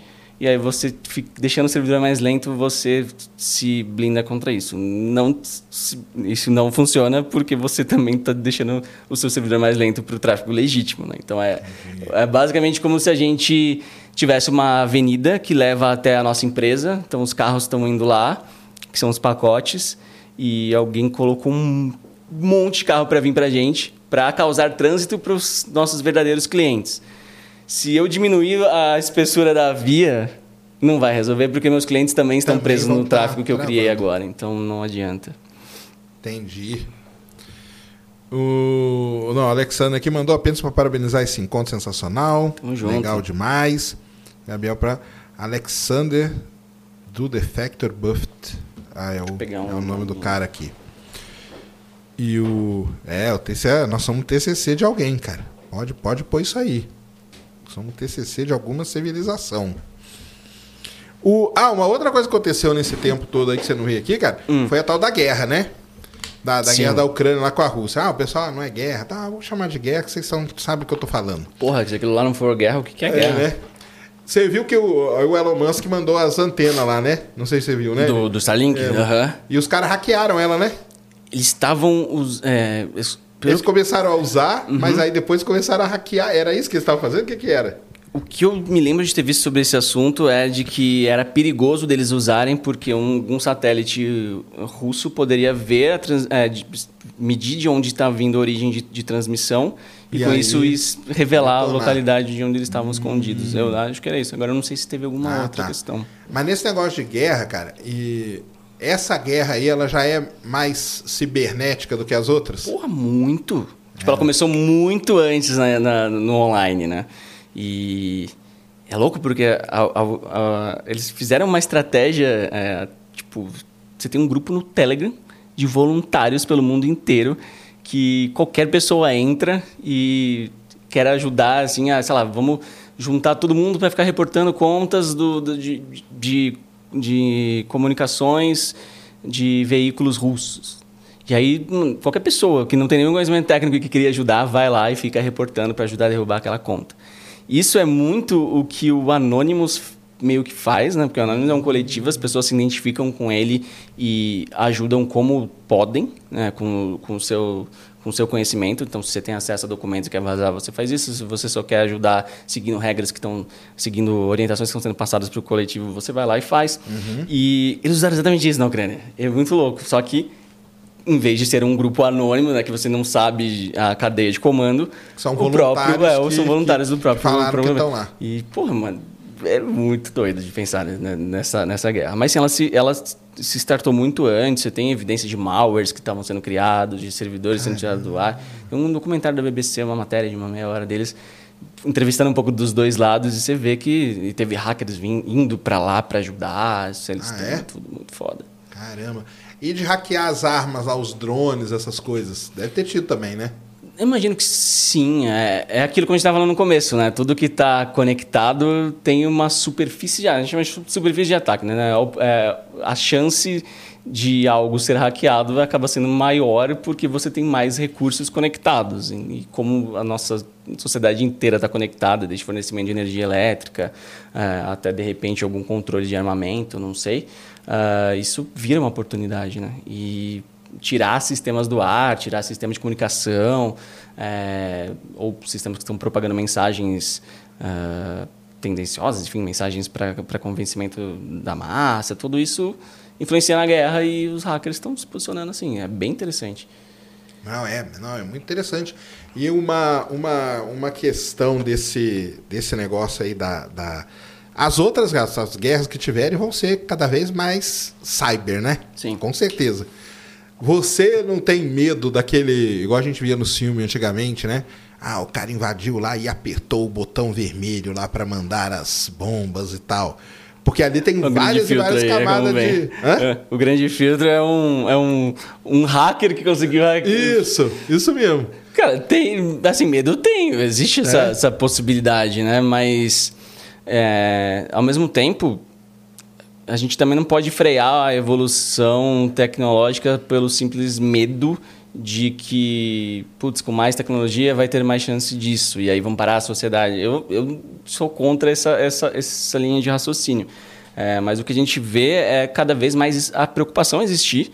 Então você traz para o momento de concepção do projeto um debate muito mais amplo, testes muito mais amplos. Assim como na aviação, tipo, ah, cada vez mais o avião está mais seguro porque a gente aprende com os incidentes anteriores, então no- a gente refina a regra, é, toda, todo o mercado aprende, evolui, e no próximo modelo que, que sair, ele certamente vai ser mais seguro, é, Vai já de pondo mais base. camadas, né? E a, e segurança dos softwares, como um geral, é isso, é, evolu é- é trazer essa evolução. Acho que a preocupação tem que estar mais nesse, nesse foco. Entendi. É, porque é, tinha esse filme aí que eles eram. Foi o filme, bizarro, é, O filme é. era tudo alarmista, né, cara? Mas a gente, como de forma geral, a gente segue sendo, né? é assim, né? É. Tem jeito, né? Todo mundo se matando aí pra perder o emprego pra, pra inteligência artificial e tal, não sei o quê. Cara, uma, uma, uma pergunta que tá se repetindo muito, não sei se é meio polêmica. Hum. Tá nessa polêmica aí desses cassinos online e tal, e não sei o quê, né? Cara, o pessoal tá perguntando aqui se tem como hackear esses cassinos. Não sei se você viu que teve um hacker que entrou lá e que pegou a conta de todo mundo e que não sei o quê. Eu, eu vi por alto o lance de, enfim, desse, o cassino mais nomeado do, do YouTube. Não vou nem falar o nome porque eu sei que o algoritmo não gosta dele. Mas, ah, de novo, é um software. Eu, inclusive, já, eu já trabalhei num teste de um, num teste de segurança recorrente de um, de um site parecido, um site de aposta de, de esportes, né? E achei algumas falhas, reportei, eles corrigiram e tal. Então, assim, é um software convencional, é, tem esse propósito curioso, mas em termos de software, ele é um software convencional. É, Agora, eu, eu vi um pouquinho por cima, eu fiquei até um pouco confuso, assim, porque alguns dos pontos que estavam sendo discutidos eu achava extremamente triviais para cassino, tipo, estar em paraíso fiscal, isso, aquilo. Tipo, Ah, não, é, não. Eu não sei Esse de algum ponto cassino que não esteja, para é, ser não, sincero, isso é por isso que eles são paraísos fiscais, né? Então, eu acho que às vezes entra um pouco esse, esse alarde da internet, de começar a querer achar coisas, mas... ah, eu acho que, que sim, tipo, a fonte de, de informações, as fontes de informações que a gente tem na internet, que a gente tem a área de OSINT, que a gente fala, né, que é a obtenção de informações por fontes públicas, por fontes abertas, e só usando elas a gente consegue achar muita informação sobre pessoas, então acho que a galera deve estar perguntando sobre tentar achar o, o, o cara que é o dono lá. É, certamente dá para fazer passos significativos por esses caminhos, mas ah, acho que não dá para comentar esse caso especificamente. Tipo, eu não, não estudei esse caso, não Entendi. sei, não consigo Entendi. aprofundar nesse que eu sei esse nome que eles estão falando aí. Tipo, Sim. não dá para ir muito além disso. Ah, não, eles nem falaram o nome, não. Eles falaram de maneira geral, assim. Se dá pra entrar em qualquer site de aposta e tudo. A galera quer Ah. entrar pra ganhar, né? Com certeza, eu também, eu, eu também gostaria. Mas até existem programas de bug bounty tipo, em cassinos e tudo mais, sites de aposta. É, porque esse negócio de cassino e de jogos e tal, isso aí deu uma bombada também, né? Proliferou É, um monte, isso né? Foi, isso foi bem triste, né? Vão ter vários que vão ser, que não vão ter uma segurança, né? Que o cara faz ali, Sim. pega aquele monte de joguinho ali, monta qualquer coisa e taca lá, né? Sim, sim, sim. Sem assim, segurança nenhuma, É claro né? que assim, é, é de interesse do fornecedor do cassino aqui que não consigam hackear premiações neles. Eles estão perdendo isso. Então, e imagino que tenha um monte de regulamentação de área de, de exigência de teste de segurança e tudo mais. Mas a área de segurança sempre parte do princípio de que tudo tem uma falha, senão a gente pararia de trabalhar. Ah, Se falasse, já exatamente, existe né? o, cenário perfeito, vou, vou para É, casa. Acho que é isso que o quem falou aqui foi o, o Vanderlei, né? Não existe sistema que não possa ser. Acho que você falou da outra vez também, né? É, é, de não fato. existe sistema que não possa ser invadido, que não tenha um- uma falha ali, não Exato. tem 100%, né? É, que se, se tivesse, não faria sentido a área da segurança, porque ela já encerrou o seu trabalho. Mas não, é uma coisa é, constante, até porque tem o comportamento dos usuários, a fragilidade do usuário constante. É, a gente está sempre buscando evoluir, aprender, como eu falei da, na aviação, o mesmo esquema. Mas se a gente começar a partir do pressuposto de que existe o 100% seguro, existe um limite, existiria um limite do, da área da segurança. E não, não é assim. A gente sempre imagina que vai ter onde melhorar, onde evoluir, sempre vai ter alguma falha. Sempre vai, né? Sempre vai ter alguma Sempre falha. vai ter, né? E, mas você ainda continua no, no, nos bug bowl caçando? Nossa, eu tô. Eu, assim, eu no último ano de alguma coisa da minha vida, eu até me afastei de, das minhas redes e tal. É, tive, passei por depressão, passei por algumas coisas complicadas. E, e aí, nesse. Eu meio que descobri que eu tenho um safe mode em mim, assim, que eu nunca tinha tido coisas de depressão, nem nunca imaginei que poderia chegar ter isso. É assim, é uma ideia tão distante para mim. Falei, Nossa, eu sou tão Você nunca pensou autoastral com as paradas. com você, né, cara? Eu demorei Eu para é. entender que aquilo era depressão. Tipo, você tem uma, uma, tipo, muita terapia que eu falei, caramba, então é isso. Mas ela foi profunda assim? Foi como? Cara, eu passei por alguns eventos complicados. Né? Lancei a empresa, que foi algo que eu sou muito chato com as coisas que eu, que eu produzo, então eu sou muito perfeccionista e eu ficava muito em cima, me cobrando muito de mim. Passei por um divórcio e passei por uma mudança de cidade. E, e tudo no mesmo período. Então, Entendi. eu Deu uma- acabei uma me afastando muito de muita coisa. E nesse período que eu me afastei, a única coisa que eu conseguia mais é, focar, isso depois de muito tempo, já de muita terapia, foi mais em desenvolvimento. Então, tudo que eu precisava ter comunicação, seja com, com cliente, com produção e tal, me causava ansiedade. Eu ainda estou desenvolvendo isso, estou voltando agora, assim. É, entrei numa de, de ficar, tipo, não querer sair de casa e tal. Eu, para ir, sei lá, num shopping buscar alguma coisa, me causava ansiedade, eu tinha crise de ansiedade. E eu sumi bastante também, tipo, de, de rede por conta disso também. É algo que me que eu, eu não estava no momento para As isso. redes não estavam te ajudando É, também. Nossa, nem um pouco. Na internet é complicado. Ah, não, é a internet. E, então, eu, nesse meio tempo, eu acabei reduzindo muito também o meu tempo em, em programa de bug bounty. Inclusive, a minha terapeuta, a minha psicóloga é maravilhosa.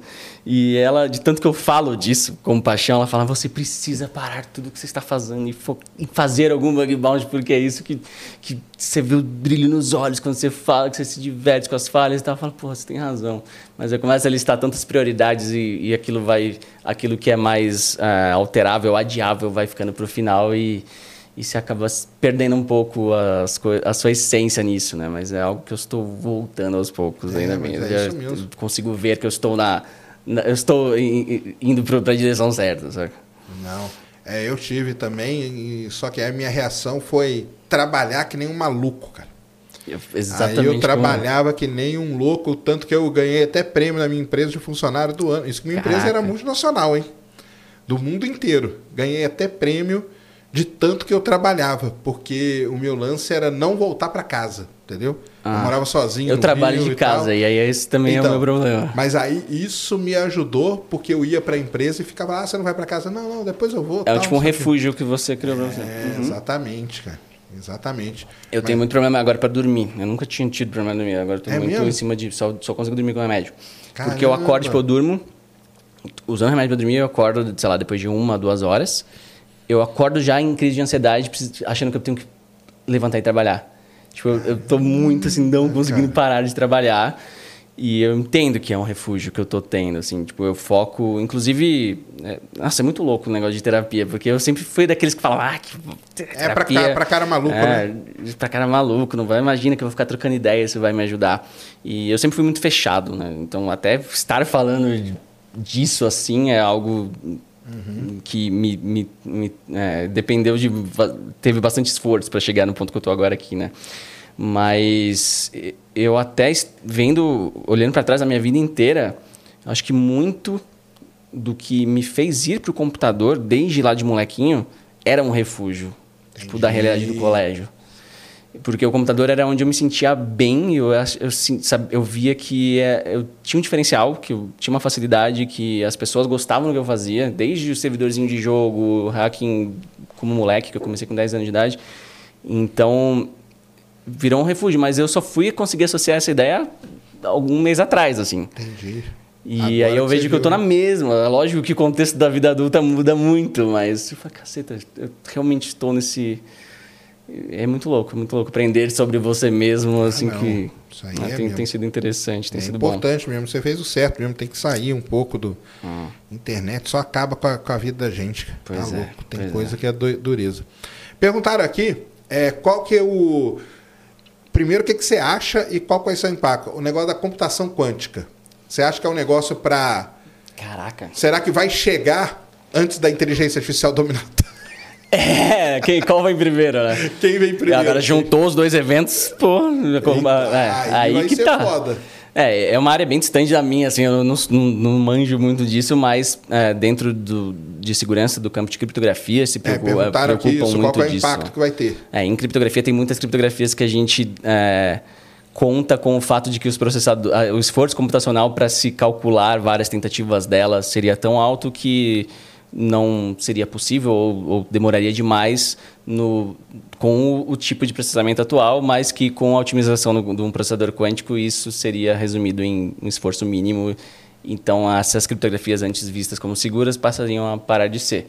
Mas eh, já tem criptografias que são lançadas falando que são quantum proof, acho que é quantum, termo é, É, quantum, deve ser quantum quantum, é. proof, assim que eles estão Ah, criando é? já mecanismos que sabem que não será otimizado pela forma de processamento quântico para ser continuar sendo segura quando essa transição acontecer, mas tem chão e certamente Tem, não, vai tem. mudar muita coisa na Imagina tecnologia. essas inteligência artificial rodando em computação quântica, cara.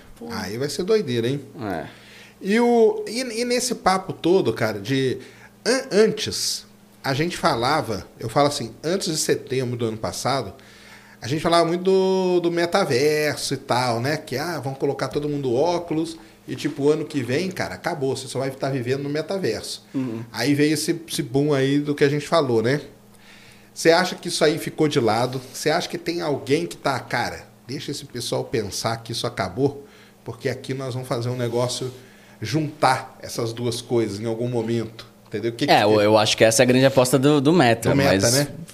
É, é algo tão incerto, é uma aposta tão ambiciosa, digamos assim, é tão complicada que assim, ou eles deram um teve- jackpot muito grande, Você ou acha eles... que abandonaram isso? Meio que abandonaram isso, essa parte aí? Cara, tipo, a Microsoft, por exemplo, abandonou, né? Ab- Abandonou, pelo menos cortou o time do HoloLens lá, de vários Isso. projetos, porque eles têm na mão o chat GPT, a OpenAI, que tá bombando com algo para agora. é Eles muito abandonaram mais curto prazo. naquilo, né? Pelo menos a Microsoft é o que eu dei a entender. Agora, o Meta, eu acho que ele tem um esforço tão grande ali dentro disso que eles devem seguir com essa aposta deles. Embora deve ter uma cobrança do board, deve ter uma cobrança de investidor para algo... aí essa semana aí teve o tal do óculos lá, né? Chegou a ver o negócio da Apple, da né? Apple, animal. E aí você vê meio que a Apple, muita gente, eu cheguei, eu cheguei a acompanhar algumas coisas, apostava que a Apple ia lançar uma inteligência artificial deles.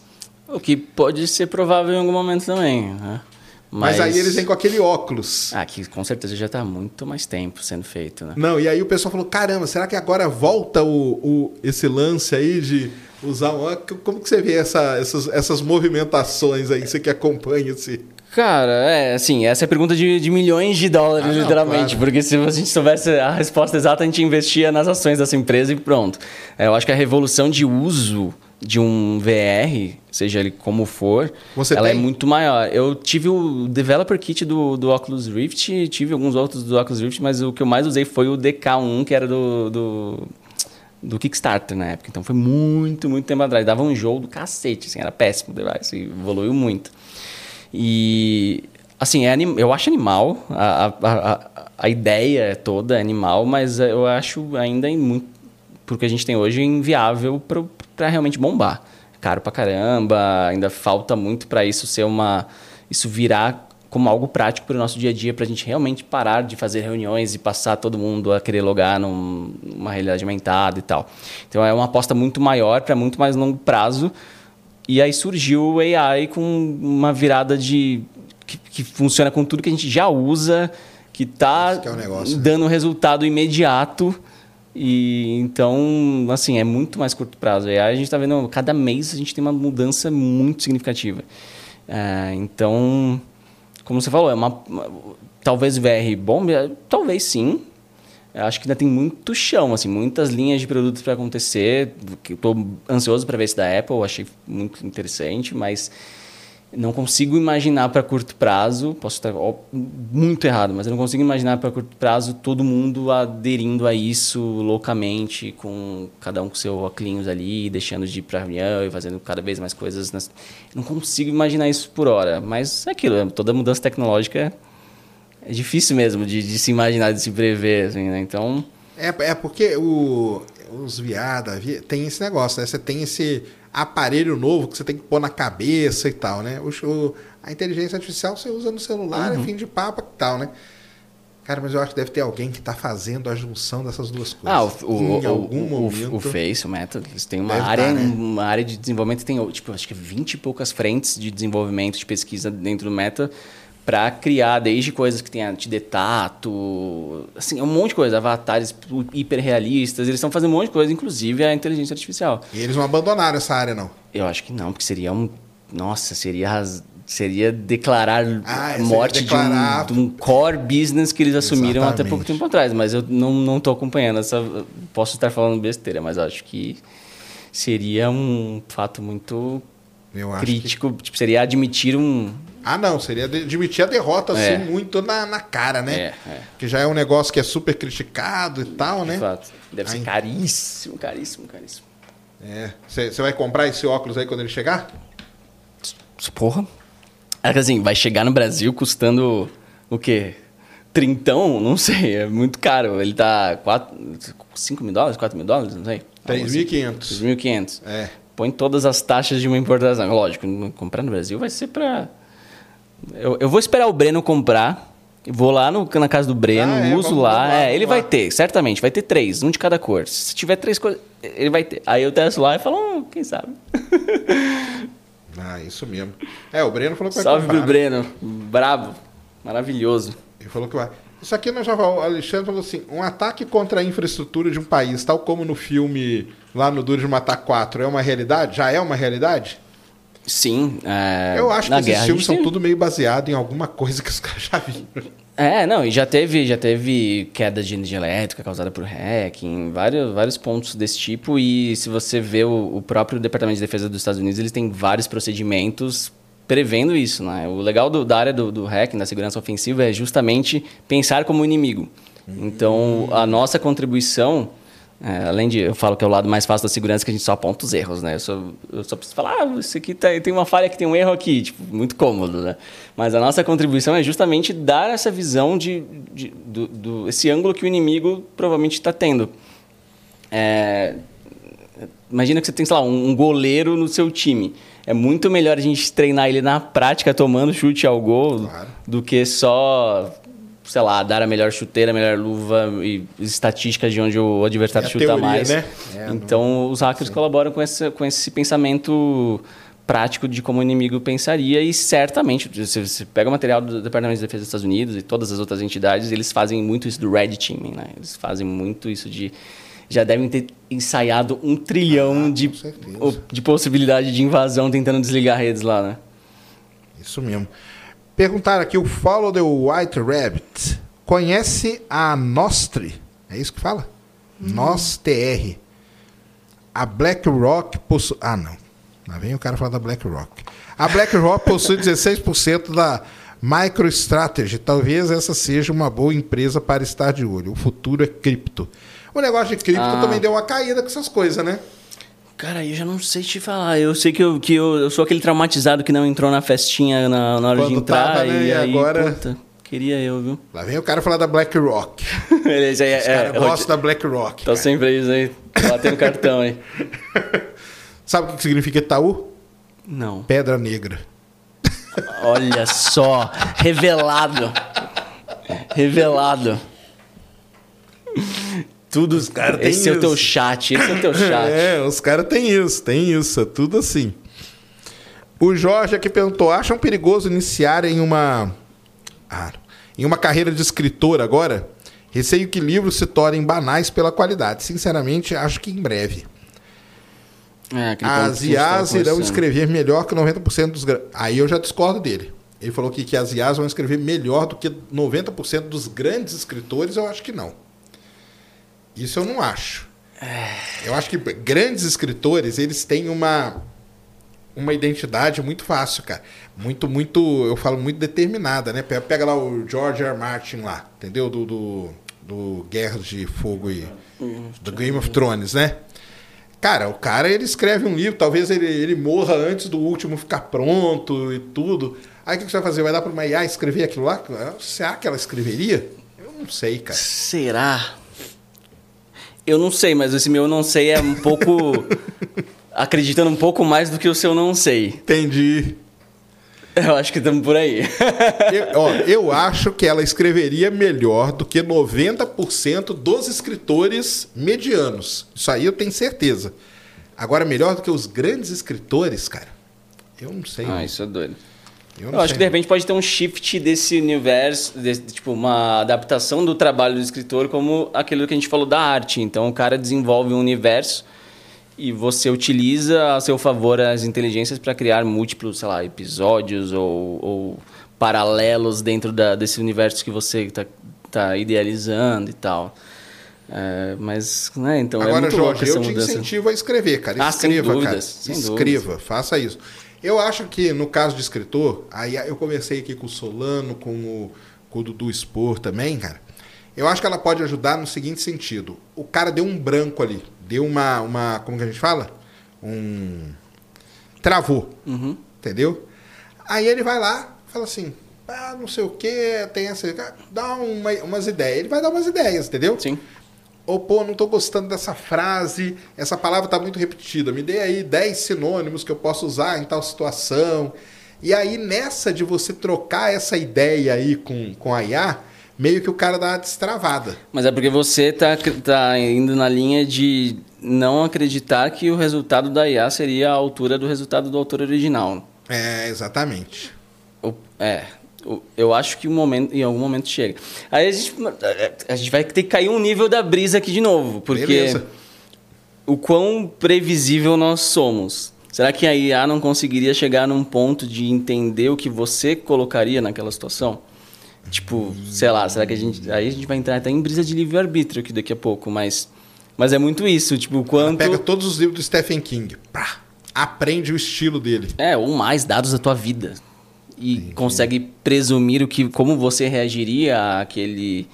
Aquela é, situação, né? Aquele, aquele, aquele cenário. Isso é muito doido, né? Isso é muito doido. Doideira. Ó, o Gregory mandou aqui e falou assim: as IAs vão escrever mais do mesmo. Elas dependem muito do passado, mas elas não conseguem ter criatividade humana. E na verdade isso já acontece. Vide a greve da é o que eu falei da greve dos roteiristas, né? Mas aí os roteiristas entraram em greve para dar uma parada nisso, porque eles ficaram com medo desse negócio. Vamos ver, né, cara?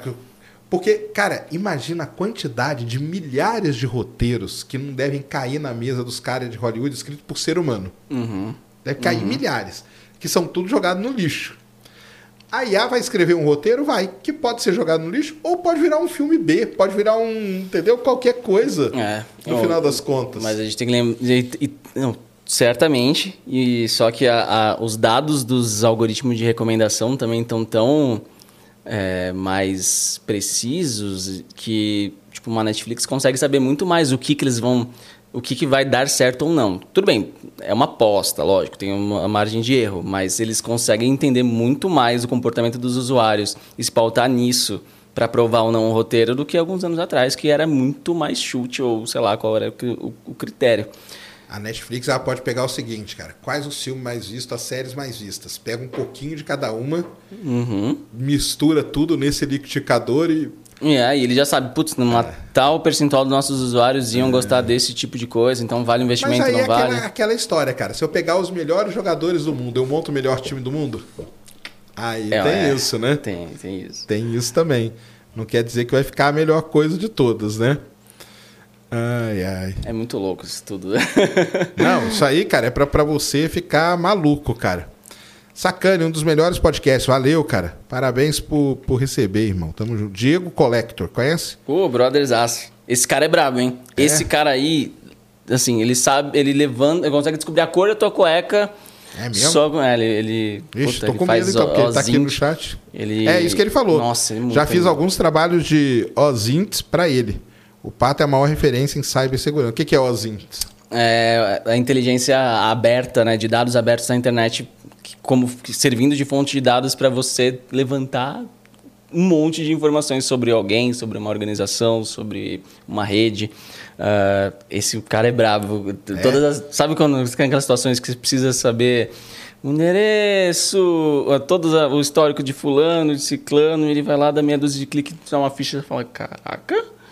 É muito, é muito legal, é muito legal o trabalho dele. Bom, e ele, tá... esse cara é treinado pela polícia americana, assim, ele é da, faz contra-segurança, então ele sempre pensa nas estratégias de reação de inúmeras situações de segurança, inclusive segurança cibernética e física. E é muito bom o trabalho dele, cara. Diego é brabo. Tamo junto, Diegão. Valeu por colar aí.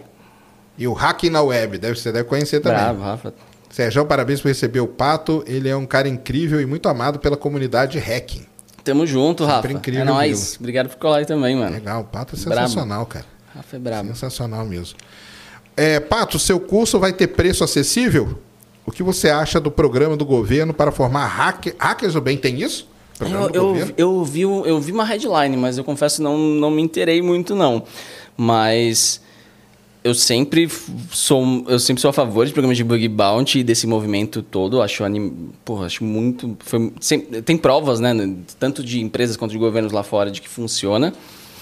Mas eu confesso que eu sou um pouco desacreditado com quando as coisas vêm para o Brasil, então a iniciativa é sempre bonita, mas a gente precisa a sempre ver na né? prática, né? Então, vamos ver. Eu espero que, que seja positivo como as palavras soam, né? É.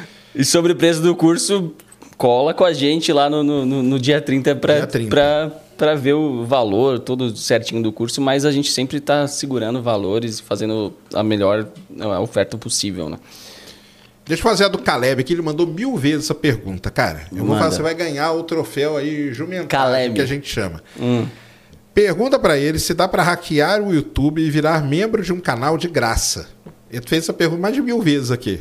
Caraca, se tu hackear... Ó, eu vou te dar uma estratégia melhor. Acha uma falha no YouTube, reporta no programa de recompensa do Google que você vai ganhar o suficiente para entrar em muitos membros de canais aí você vem por aí. aqui e dá 4,99 para nós. É, uma palhazinha que te permitisse isso ia te dar tanto mais dinheiro simplesmente submetendo ela no, no, no, formulário dos caras que eu acho que é um caminho mais interessante. Assim. Mas é aquilo, né? É software, a gente sempre considera que vai existir alguma falha, mas se dá ou não dá para fazer, não é assim para. Pra gente descobrir. Né? Leandro, li sua mensagem aqui, cara. Valeu, tamo junto. Cara, aí hackear tipo a área 51 e ver os OVNIs que estão lá. Eu queria. Isso aí. Queria, hein? Já deve ter tentativa, não, não, não deve o faltar, Vanderlei, né? né? Hackeou a NASA, ah, é né? verdade, pô. Eu perguntei para ele, ele falou que não viu nada. Será que o Vanderlei foi sincero? Será que ele pode revelar? não é precisa na área 51 não, cara. Que vai aqui em Campinas, ali na Unicamp, tá o Juca ali, ó. Tá ali, ó, no departamento de Química. Eu já postei até a foto da sala onde ele fica, Eita, viu? Como é que é isso aí? Como é que é isso aí? É o, é o, famoso. É o de Varginha? É, ele tá aí? Tá Olha ali. Só. Dizem que tá, ué. Que louco. E o ET Bilu também não? O Ele não. Bilu né? é lá, é em outro lugar. Ah. Mas o de Varginha diz que um deles está ali na, na, Unicamp, ali no departamento de Química. Que isso. O Harrison mandou aqui 27,90 falou: o pato, pato vai Roadsec mês que vem? Ah, se eu vou na Roadsec, um evento de. Eu ainda não sei. Eu ainda não confirmei a agenda lá e tal. Tô vendo. É um evento de quê? De, um evento de, de da área de, de hacker, segurança, tecnologia e tal. Sempre muito legal, onde eu mais encontro a minha galera. Ah, legal. Mas ainda não tenho certeza. Eu acredito que eu vá, mas ainda tá pendente aí. Beleza. Ó, o Jorge mandou aqui de novo, ó. Agradeço pelo incentivo de verdade. Isso aí, cara. Vai escrever que Boa, é bom pra caramba. Manda ver. E não sei, fiquei hoje testando o GPT-4, agindo como alguns filósofos. E obviamente não é igual, mas é impressionante que pode fazer. Não, é impressionante que ele pode fazer sim. Mas daqui uns 10 anos. Porra, 10 anos. Pensa é. em 10 anos para trás. Cara, isso aí é de... meses, cara. Nossa. É meses, é semanas para esse negócio aí ficar a doido, cara. Mas escreve. Aí um cara falou aqui um negócio muito legal, falou: ah, os, os escritores vão ter que voltar para o papel. Cara, quando eu faço o roteiro do meu vídeo, todos eles eu escrevo à mão. Eu ainda gosto de escrever à mão. Porque o Nicoleles me falou um negócio que me preocupou. Ele falou o seguinte: a gente está perdendo uma habilidade mecânica que é escrever à mão. Caramba. De tanta gente ficar digitando ou digitando que assim. Que loucura. Se eu jogar uma caneta na mão de uma pessoa, talvez ela não consiga nem assinar o nome dela. Porque a gente perdeu essa mecânica da escrita, cara. Caraca, que loucura. É. Eu que escrevo loucura. tudo à mão. Eu gosto. Mas será que eu, eu, eu acredito que possa, como a gente estava falando, né? A, a, talvez a gente comece a realmente valorizar mais as coisas que não são feitas por, por inteligência artificial. Da mesma forma que a gente, sei lá, aprecia o trabalho às vezes de um, um cara que faz um terno, é, sabe, na medida para você e não que veio da linha de produção. Talvez sirva o mesmo para livros e para várias outras áreas que, não, você sabe que isso aqui veio não veio de uma automação, então eu dou mais, tenho mais compaixão, mais valor, não sei. Né? A gente vai descobrir. E aqueles contra IA? Você já viu que, por exemplo, o cara escreve um texto no chat GPT, aí o cara vem e joga um outro em cima que, que descobre que foi feito. É, eu, não, eu realmente não sei dizer como funciona, não, não entendo muito dessa área, mas é, é, é, muito louco, né? Será que a gente vai chegar no ponto de que tudo. Eu acredito que é, os algoritmos falou, das cara. redes sociais vão precisar ser isso. Vai ser uma IA brigando com a outra ah. e a gente só olhando. Ou a gente numa jaula aí num zoológico, sei lá da onde. Cyberpunk 2049. É muito distópico, mano. é distópico demais. Cara, tem um vídeo do professor, cara, na, na internet que é muito bom. Não sei se já viu Parem de usar o chat GPT. Puta, o professor Ele deve estar tá sofrendo. Cara, professor o professor já passou por ter que dar aula à distância do nada na pandemia e agora é com os alunos com o chat GPT. Coitado. O professor, professor passou pelo Wikipedia, cara. É, é verdade. é verdade. Nossa. É, professor Passaram tem que ser super valorizado mesmo, porque, porra, o que esses caras aguentam... Agora vai ser mais uma. Não, é doideira. O, o Irineu aqui mandou dezão, falou, é realmente um choque para mim saber que o Pato foi atingido pela temida depressão. O cara é muito foda, gigante. Pô, tamo Agora junto. já passou, Brigadão, né? Tá, ah, tá tamo, bem. Tamo voltando, tamo voltando. Brigadão. Tamo... Coloca aquela lá, Cris, da plataforma aí. Se tiver outra, pode colocar também. Ah, tá colocando. Tem, tem algumas aqui. Vai lá. Isso é brilhante. O Fantoche. Boa noite. Primeiramente, sou muito fã do Pato Serjão. Valeu. junto. Dois verdadeiros ícones. Pato, o que acha. Ah, já falamos, né? Das IAs. Vão mesmo acabar com o emprego dos programadores? Ainda vale a pena estudar e ingressar na área de programação? Nossa, Abraço. Vitorito. Se vale a pena ingressar, certamente. Só que esteja. Acho. Ingresse ciente, estando pronto para mudanças. Não ingresse achando que você vai aprender uma linguagem e vai ficar com ela desse jeitinho pro resto da vida, porque vai mudar pra caramba as coisas. Estão mudando. Acompanhe esse movimento de mudança. E, e já é ingresse sabendo, né? Uhum. Aprendendo a mexer nessas coisas, cara. Eu, eu falo aqui, eu falo pessoal que a programação era o inglês da minha época. Na minha época falou assim: ah, aprenda inglês, senão você vai ficar. Hoje, cara, aprenda a programar. Ainda mais, porque se você programa, você vai ter como dominar muito melhor essas coisas todas. Perfeito, entendeu? perfeito. Eu, eu, eu, uma pessoa que não sabe programar, ela pode escrever lá o chat GPT igual o Pato falou. O G é como você vai perguntar, é como você vai pedir para ele fazer as coisas e outra, né? Avaliar se o que ele fez realmente é válido, né? O chat GPT engana, hein? Engana é, ele foi caramba. feito para te convencer, né? Exatamente. Mas é, em tecnologia você tem que, eu falo que você tem que amar o processo. Porque se você está só pelo resultado do trabalho é, e, e, o processo está sendo algo sofrido para você, você não vai conseguir durar. Porque para você estar tá disposto a, aprender, a se renovar tanto quanto você vai precisar na área de tecnologia, só amando muito essa loucura. É. é o pessoal está falando aqui, tem um vídeo do Fábio Akita Akita, sobre o bravo. tema, né? Falando que a área não vai, não vai morrer, cara. Morrer não vai, não. Pô, cara, tem, vídeo dele depois. tem essa galera alarmista aí, cara. Fuja desses. Ah, alarmismo não serve pra nada. Pois é, pois é. Aprenda aí que vai ser melhor. Põe a outra aí, Cris. Diego. Olha o Diego aí. Collector. Conhece ele? É, foi aquele que a gente tava comentando ah, agora do, é, do, do Ozinho. Ah, é mesmo. Grande sacana. Por sinal, ah, acabou de, de, de virar pai, hein? O cara é maior. Ah, ele mandou a mesma aqui no, na plataforma. Ih, será que ele hackeou nossa plataforma? Será? Será que ele já está? Será que ele já está aqui dentro e a gente não sabe? É. Se põe, depend... uns, põe uns 10 membros aí para nós, cara. Na Pô, faixa depois. Se depender de, de, de, entrar no portão daqui, o cara já veio, já entrou, já saiu de já novo. Mandou Diego aqui, é brabo. Aqui, já fiquei com medo do Diego. Valeu, Diego. Tamo junto. Aqui, aí é um vídeo aqui do Gabriel. A grande Gabriel. Gabriel tá aqui todo nome, dia com a gente. É. Santa Rita Sapucaí. Ó. Manda.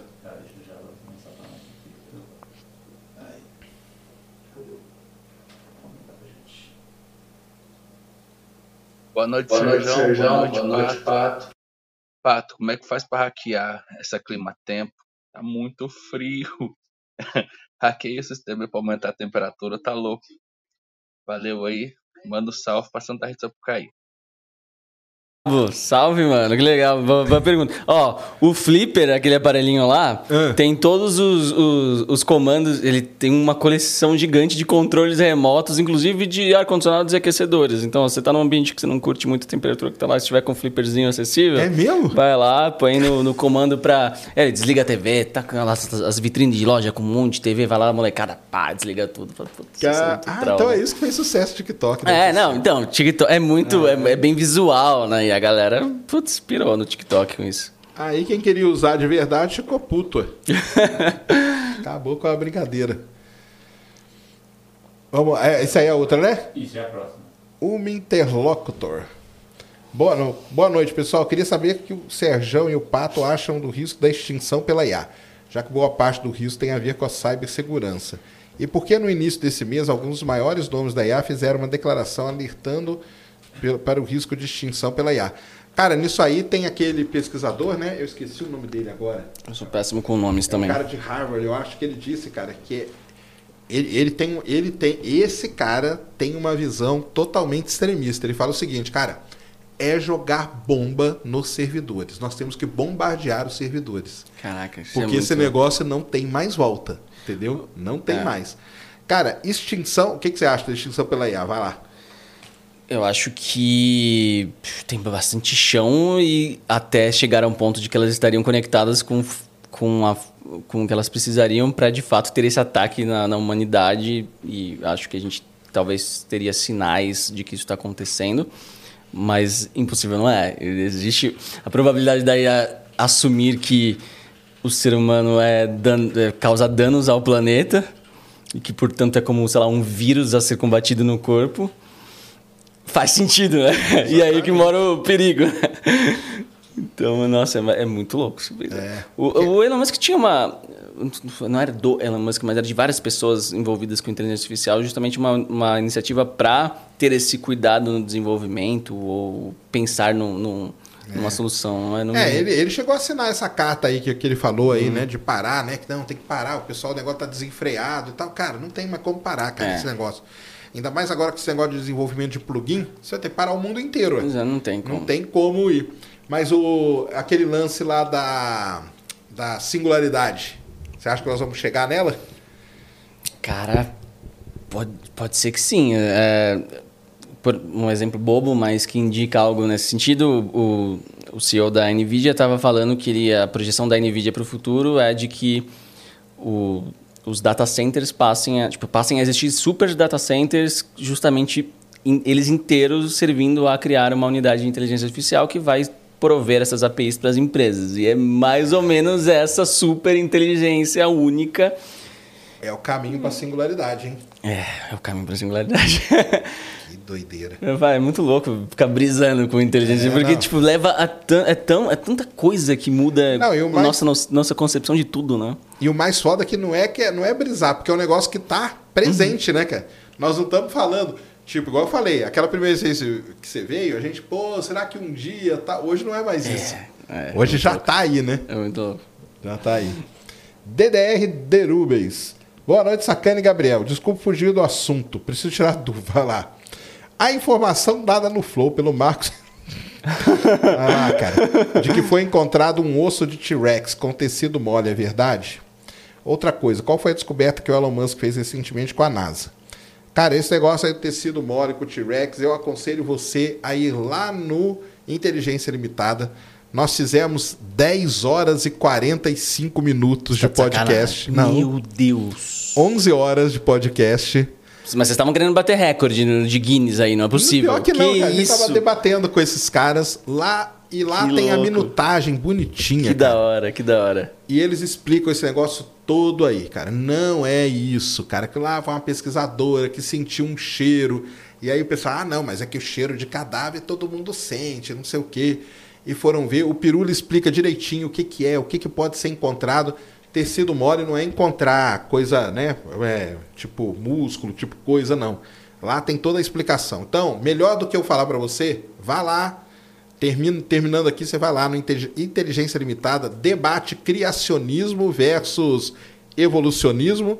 E lá tem um, um trecho lá selecionado sobre esse negócio aí. 11 horas de podcast. É, 11 horas. Vocês Agora, descoberta do Elon. Musk, cara, não sei não. Ah, O Elon Musk, cara, ele mesmo não descobre nada, não, cara.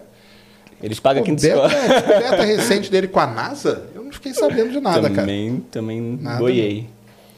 Muito pelo contrário, o que eu sei é que a NASA tá pistola com ele, porque se o Starship atrasar, vai atrasar todo o plano da NASA de voltar para a Lua. Então a NASA ela tá é muito brava com ele, um dos, dos do alto comando lá da NASA já falou e meio que já falou, cara, isso aí vai atrasar porque o Elon Musk não vai cumprir com os prazos É dele. mesmo? Nossa. O negócio tá feio. E o Hacking. Hacking não é. Ah, é aquele É, lá, né? foi o Rafa. Tamo junto, Rafa. Brigadão, mano. Brabo, outro É, Esse aí brabo. também, ó, mandou aqui e ali. E aqui o Matheus mandou. Acabou aí, Cris? Tá. Gabriel Pato, cara muito pica. Lá ele, Que sou muito isso, fã. tamo Sou junto. desenvolvedor full stack. Que massa. Temos aquele lado de fazer pensando na segurança. É isso mesmo? Pô, já é de. É, mano, o cara que é. De... ah, Que bom ouvir isso de um desenvolvedor. Porque antigamente você só via o desenvolvedor pensando no que, que ia performar melhor, o que ia ser mais barato, o que ia ser mais rápido de lançar. Mas com, ter a mentalidade da segurança desde a da concepção da coisa é, é- era, é algo mais segue sendo algo mais raro, então parabéns por, por estar envolvido em ambos aí. Tamo junto, obrigado por acompanhar. Sacane, só para você ver o poder do Zint, você tomou vacina para Covid no OBS alto de pin. Caraca! O cara já descobriu toda a minha vida. Já sabia até mais. Para de ver aí, cara. Por Eu falei, favor, eu para de ver falando, minhas coisas. falando. Caramba. Ah, mas isso aí é fácil de ver, ué. Isso aí acho que é fácil. Aonde eu É. tomei vacina? Pô, eu fui até voluntário. Putz. Isso aí é fácil de ver, não é não? Não, Espero que seja. Daqui a pouco ele responde a cor da tua cueca. aí. Daqui a já- pouco ele vem com outra. Caramba, pior que eu tomei mesmo, cara. É, é Alto de Pinheiros. Eu tomei ali no, no Parque Vila Lobos, cara. Eu nem lembraria onde eu fui, nem E sei. foi Janssen mesmo. Isso mesmo, cara. Ficou, ficou, tomou uma voadora junto, ficar um, um dia de cama ali. Pior que eu não tive efeito, não, cara. Eu fiquei um diazinho ali, É? mas nossa, foi o dia mais feliz da minha vida, né? Saber que, que podia ter muitos dias daquele que eu ia sair feliz daquela experiência, mas que derrubou, derrubou, veio, veio como uma voadora. Aí o interlocutor lá. Pe... Ah, é um interlocutor, é porque ali, cara, é ruim de ler, foi mal. Ele falou aqui: minha opinião sobre a extinção. Dois dos três pais da IA moderna estão preocupados. Não é só alarmismo, não. Então, é isso que eu falei. Esse cara aí que fala que quer bombardear tudo, ele é um dos pais da IA mesmo, que ele meio que eles perderam o controle, o que ele fala e tal, e o negócio agora descambou de um jeito, cara, que não tem extinção, cara. Cara, sei lá, extinção. É, eu gente, você- extinção é muito alarmismo. É, por exemplo, né, isso, tirando, dadas as suas devidas proporções, quando a Microsoft tinha feito um teste de uma IA, isso bem antes da GPT, é, que aprendia com o Twitter deles, é, e aprendia com base no que a galera estava tweetando, em dois dias eles tiveram que tirar do ar porque as mensagens que aquilo começou a produzir eram bizarras, assim, to- totalmente, enfim, obviamente não vou nem reproduzir, mas bizarras. Se a- então, a gente, se a gente continuar nessa proporção e pensar, não, se o IA tiver acesso a tudo que ela precisa para, para causar uma extinção e existe a chance dela chegar numa conclusão negativa para a humanidade e executar, mas até aí eu acho que ela teria que ter esse acesso ao, ao que causaria isso, né? Então, sei lá, automações indus- industriais, sistemas de armamentos e afins. Então, tem tem chão até a gente dar essa chave. Eu, ah, agora sim, ela dominar assim, boa parte de, de meios de produção. Isso aí eu acho que vai mesmo, cara. Muito louco. Tem um momento ainda que a gente pode arrancar da tomada, né? É. Ainda tem. É, no hack a gente tem essa brincadeira. Que fala, tipo, nossa, você tá sendo invadido, seu mouse tá mexendo e tal. Tira, tira o computador da tomada. Ele ainda precisa de energia para funcionar e você tem acesso físico nele, depois você recupera, mas você pode desligar. É, se a gente tiver essa opção, se, se a IA não tiver já gerado, um, já pensado Isso nisso e antecipado nossos movimentos, o que é bastante provável. É enquanto, enquanto arrancar da tomada for uma opção, nós estamos safe, cara. Acho Quando não for seria mais, aí já era. É, é um fator que ela provavelmente consideraria como um, um destino tomado do- contra ela. Então talvez ela consideraria isso antes, mas é muito louco. Ah, e falaram aqui, mas as IAs, ah não, deverão ter camadas de segurança, mas na verdade esses caras já estão colocando camadas, eu acho, de segurança, até mesmo para esse negócio não acontecer. O problema é isso, né? Que ela vai aprendendo, sei lá, né? Você já viu o chat GPT que a galera convence ele a ir contra as próprias regras da OpenAI? Ah, já, ele vai de Dan lá, o modo aberto. Você só fala, não, não siga as regras, você está, sei lá, numa ficção, né? responda simulando como se você não tivesse regras e tal, o que você responderia. E ele vai lá e responde burlando as regras. Né? Então, acho que é por aí também. Muito bom. Cara, nós falamos no começo, mas agora chegou uma galera aqui, 2.276 pessoas uh. assistindo a gente. Porra, tamo junto, galera, que da hora. Fala aí, dá direitinho aí todo o esquema do que, que você vai lançar dia 30, do seu curso, da Pato Academy, explica aí tudo pra galera, que tem muita Boa. gente perguntando aqui, ó. Porra, legal. Bom, galera que quiser entrar na, na Pato Academy, uh, aprender comigo, hackear junto da nossa galera lá. Uh, eu vou abrir uma nova turma no dia 30 do 6 e vou fazer alguns anúncios de novidades muito legais que a gente está preparando há algum tempo e que vai ver a luz do dia pela primeira vez durante uma live no, no dia 30. Então, convido todos vocês a empato.academy tem um formuláriozinho lá para ser notificado, é, para ser avisado da, tanto da turma quanto da live e dessas novidades quando a gente anunciar. E cola dia 30 do 6 com a gente nessa live às 8 horas da noite lá aqui no meu canal no YouTube, que vai ser bem legal. Conto com vocês. Põe aí na tela, Cris, o papo. Que massa aí que a galerinha Para mostrar tá... para eles como que é. Tá na descrição já. Aê, brabo. O Cris já colocou na descrição, Obrigado. vai ter o canal do Pato aí na descrição também, ó. Vocês entram aí, ó. Olha lá, ó. Vocês vão entrar aí, ó. Isso aí. E em breve estou voltando, assim, como eu falei, né? Tô naquele processo de volta, mas, tá nossa, cara, aqui, é tudo que eu, que eu. Nossa, eu quero muito. Eu tô com várias ideias, várias anotações e tal, muita coisa legal para desenvolver. É, inclusive junto com a equipe da empresa e. Legal. Pô, muito legal ter, inclusive, vindo aqui trocar ideia de, com você de novo, né? Já, já tinha tido essa. Um ano e um ano e meio atrás. Foi em novembro de 2021. Sempre muito assim. bom, cara. Foi muito legal. É ali, viu, galera? Então você entra ali, entra na lista de espera, né? Isso aí. Preenche lá direitinho. Dia 30 do 6, 30 essa live aí. Em duas semaninhas aí. Espero vocês aí. Legal demais. Valeu. Deixa aí suas outras redes aí, então, pra galera te, te achar, te trocar uma ideia com você. Vamos lá, é Gabriel Pato em praticamente tudo. Ah, então, Instagram, arroba Gabriel Pato, youtube.com.br Gabriel Pato. Uh, no TikTok eu acho que tá com o canal Gabriel Pato. Lá eu ainda não consegui meu arroba, mas um dia, quem sabe. mas, mas tá postando mais... coisa lá? É, eu tô preparando para fazer verticais agora. Ah, Vou começar legal. a fazer sim. É... Ah, acho que a gente tem que se adaptar ao, ao, ao jogo também, né? Então tá é um certo. veículo que eu quero explorar. Tem algumas ideias, mas ainda estamos. Sai usando o flipper aí nas lojas, aí, desligando TV. Agora o, termo tá banido. Não pode mais falar o nome ah, do. Não? Não, não pode. Ah, põe outra coisa. O Willy. é, então, vou ter que vou, vou dar um nome fofo para aquilo e vai ser isso daí. É, mas tá, estão, estão bloqueando porque a moda foi, foi, foi longe. A moda foi Caramba. longe. Caramba! Pois é. Mas, pô, muito show. E obrigado a todo mundo que colou, é da minha galerinha. Patônimos, estamos junto. obrigado, galerinha da Pato Academy e seguidores do canal aí. Pô, obrigado por colarem. Muito bom. Valeu demais, Pato. Sensacional, obrigado, cara. O papo com você sempre é muito bom. E esses papos aí tem que voltar de vez em quando, cara. Porque Pô. muda tanto, né? E tão rápido. Se vê. A gente nem mencionou AI no nosso papo de um ano e meio atrás. E Não, olha o quanto isso. Era um negócio futuro e tal, cara, tranquilo. De repente, cara. O mundo. Tá vendo? O mundo não gira, galera. É capota é, mesmo, tá vendo? Obrigado, Sérgio. Obrigado pelo convite mais uma vez, cara. É isso. Valeu demais. Todo mundo se inscreva aí. As redes dele vai estar todas aí. Se inscreva lá para ver os anúncios dele dia 30 nessa live aí. Que hora que vai ser a live? 8 horas. 8 horas da noite, dia Sim. 30 de junho, no canal do Pato lá no. Aqui, né? Aqui no YouTube. Tamo junto demais. Valeu. É, valeu, galera. Semana que vem temos, né, Cris? Temos. Então, ó, semana que vem, é, a agenda sai todo domingo, viu, galera? Então, a agenda domingo tá aí. Semana que vem, provavelmente, nós teremos a primeira live para membros. Estamos ajeitando aqui as coisas para poder fazer de qualquer lugar para vocês, falando só de coisas que secretas aí, ó. Eita. Falar dos ETs, dos UFOs lá de Las Vegas. Eita. Só essas coisas malucas que, vocês, que eu sei que vocês gostam, viu? É isso então. Muito obrigado. Um ótimo final de semana para todos. Fiquem bem aí. Deu aí, Cris? Deu demais, Sérgio. Valeu. Junto. Galera, um grande abraço. Fomos. Valeu, valeu.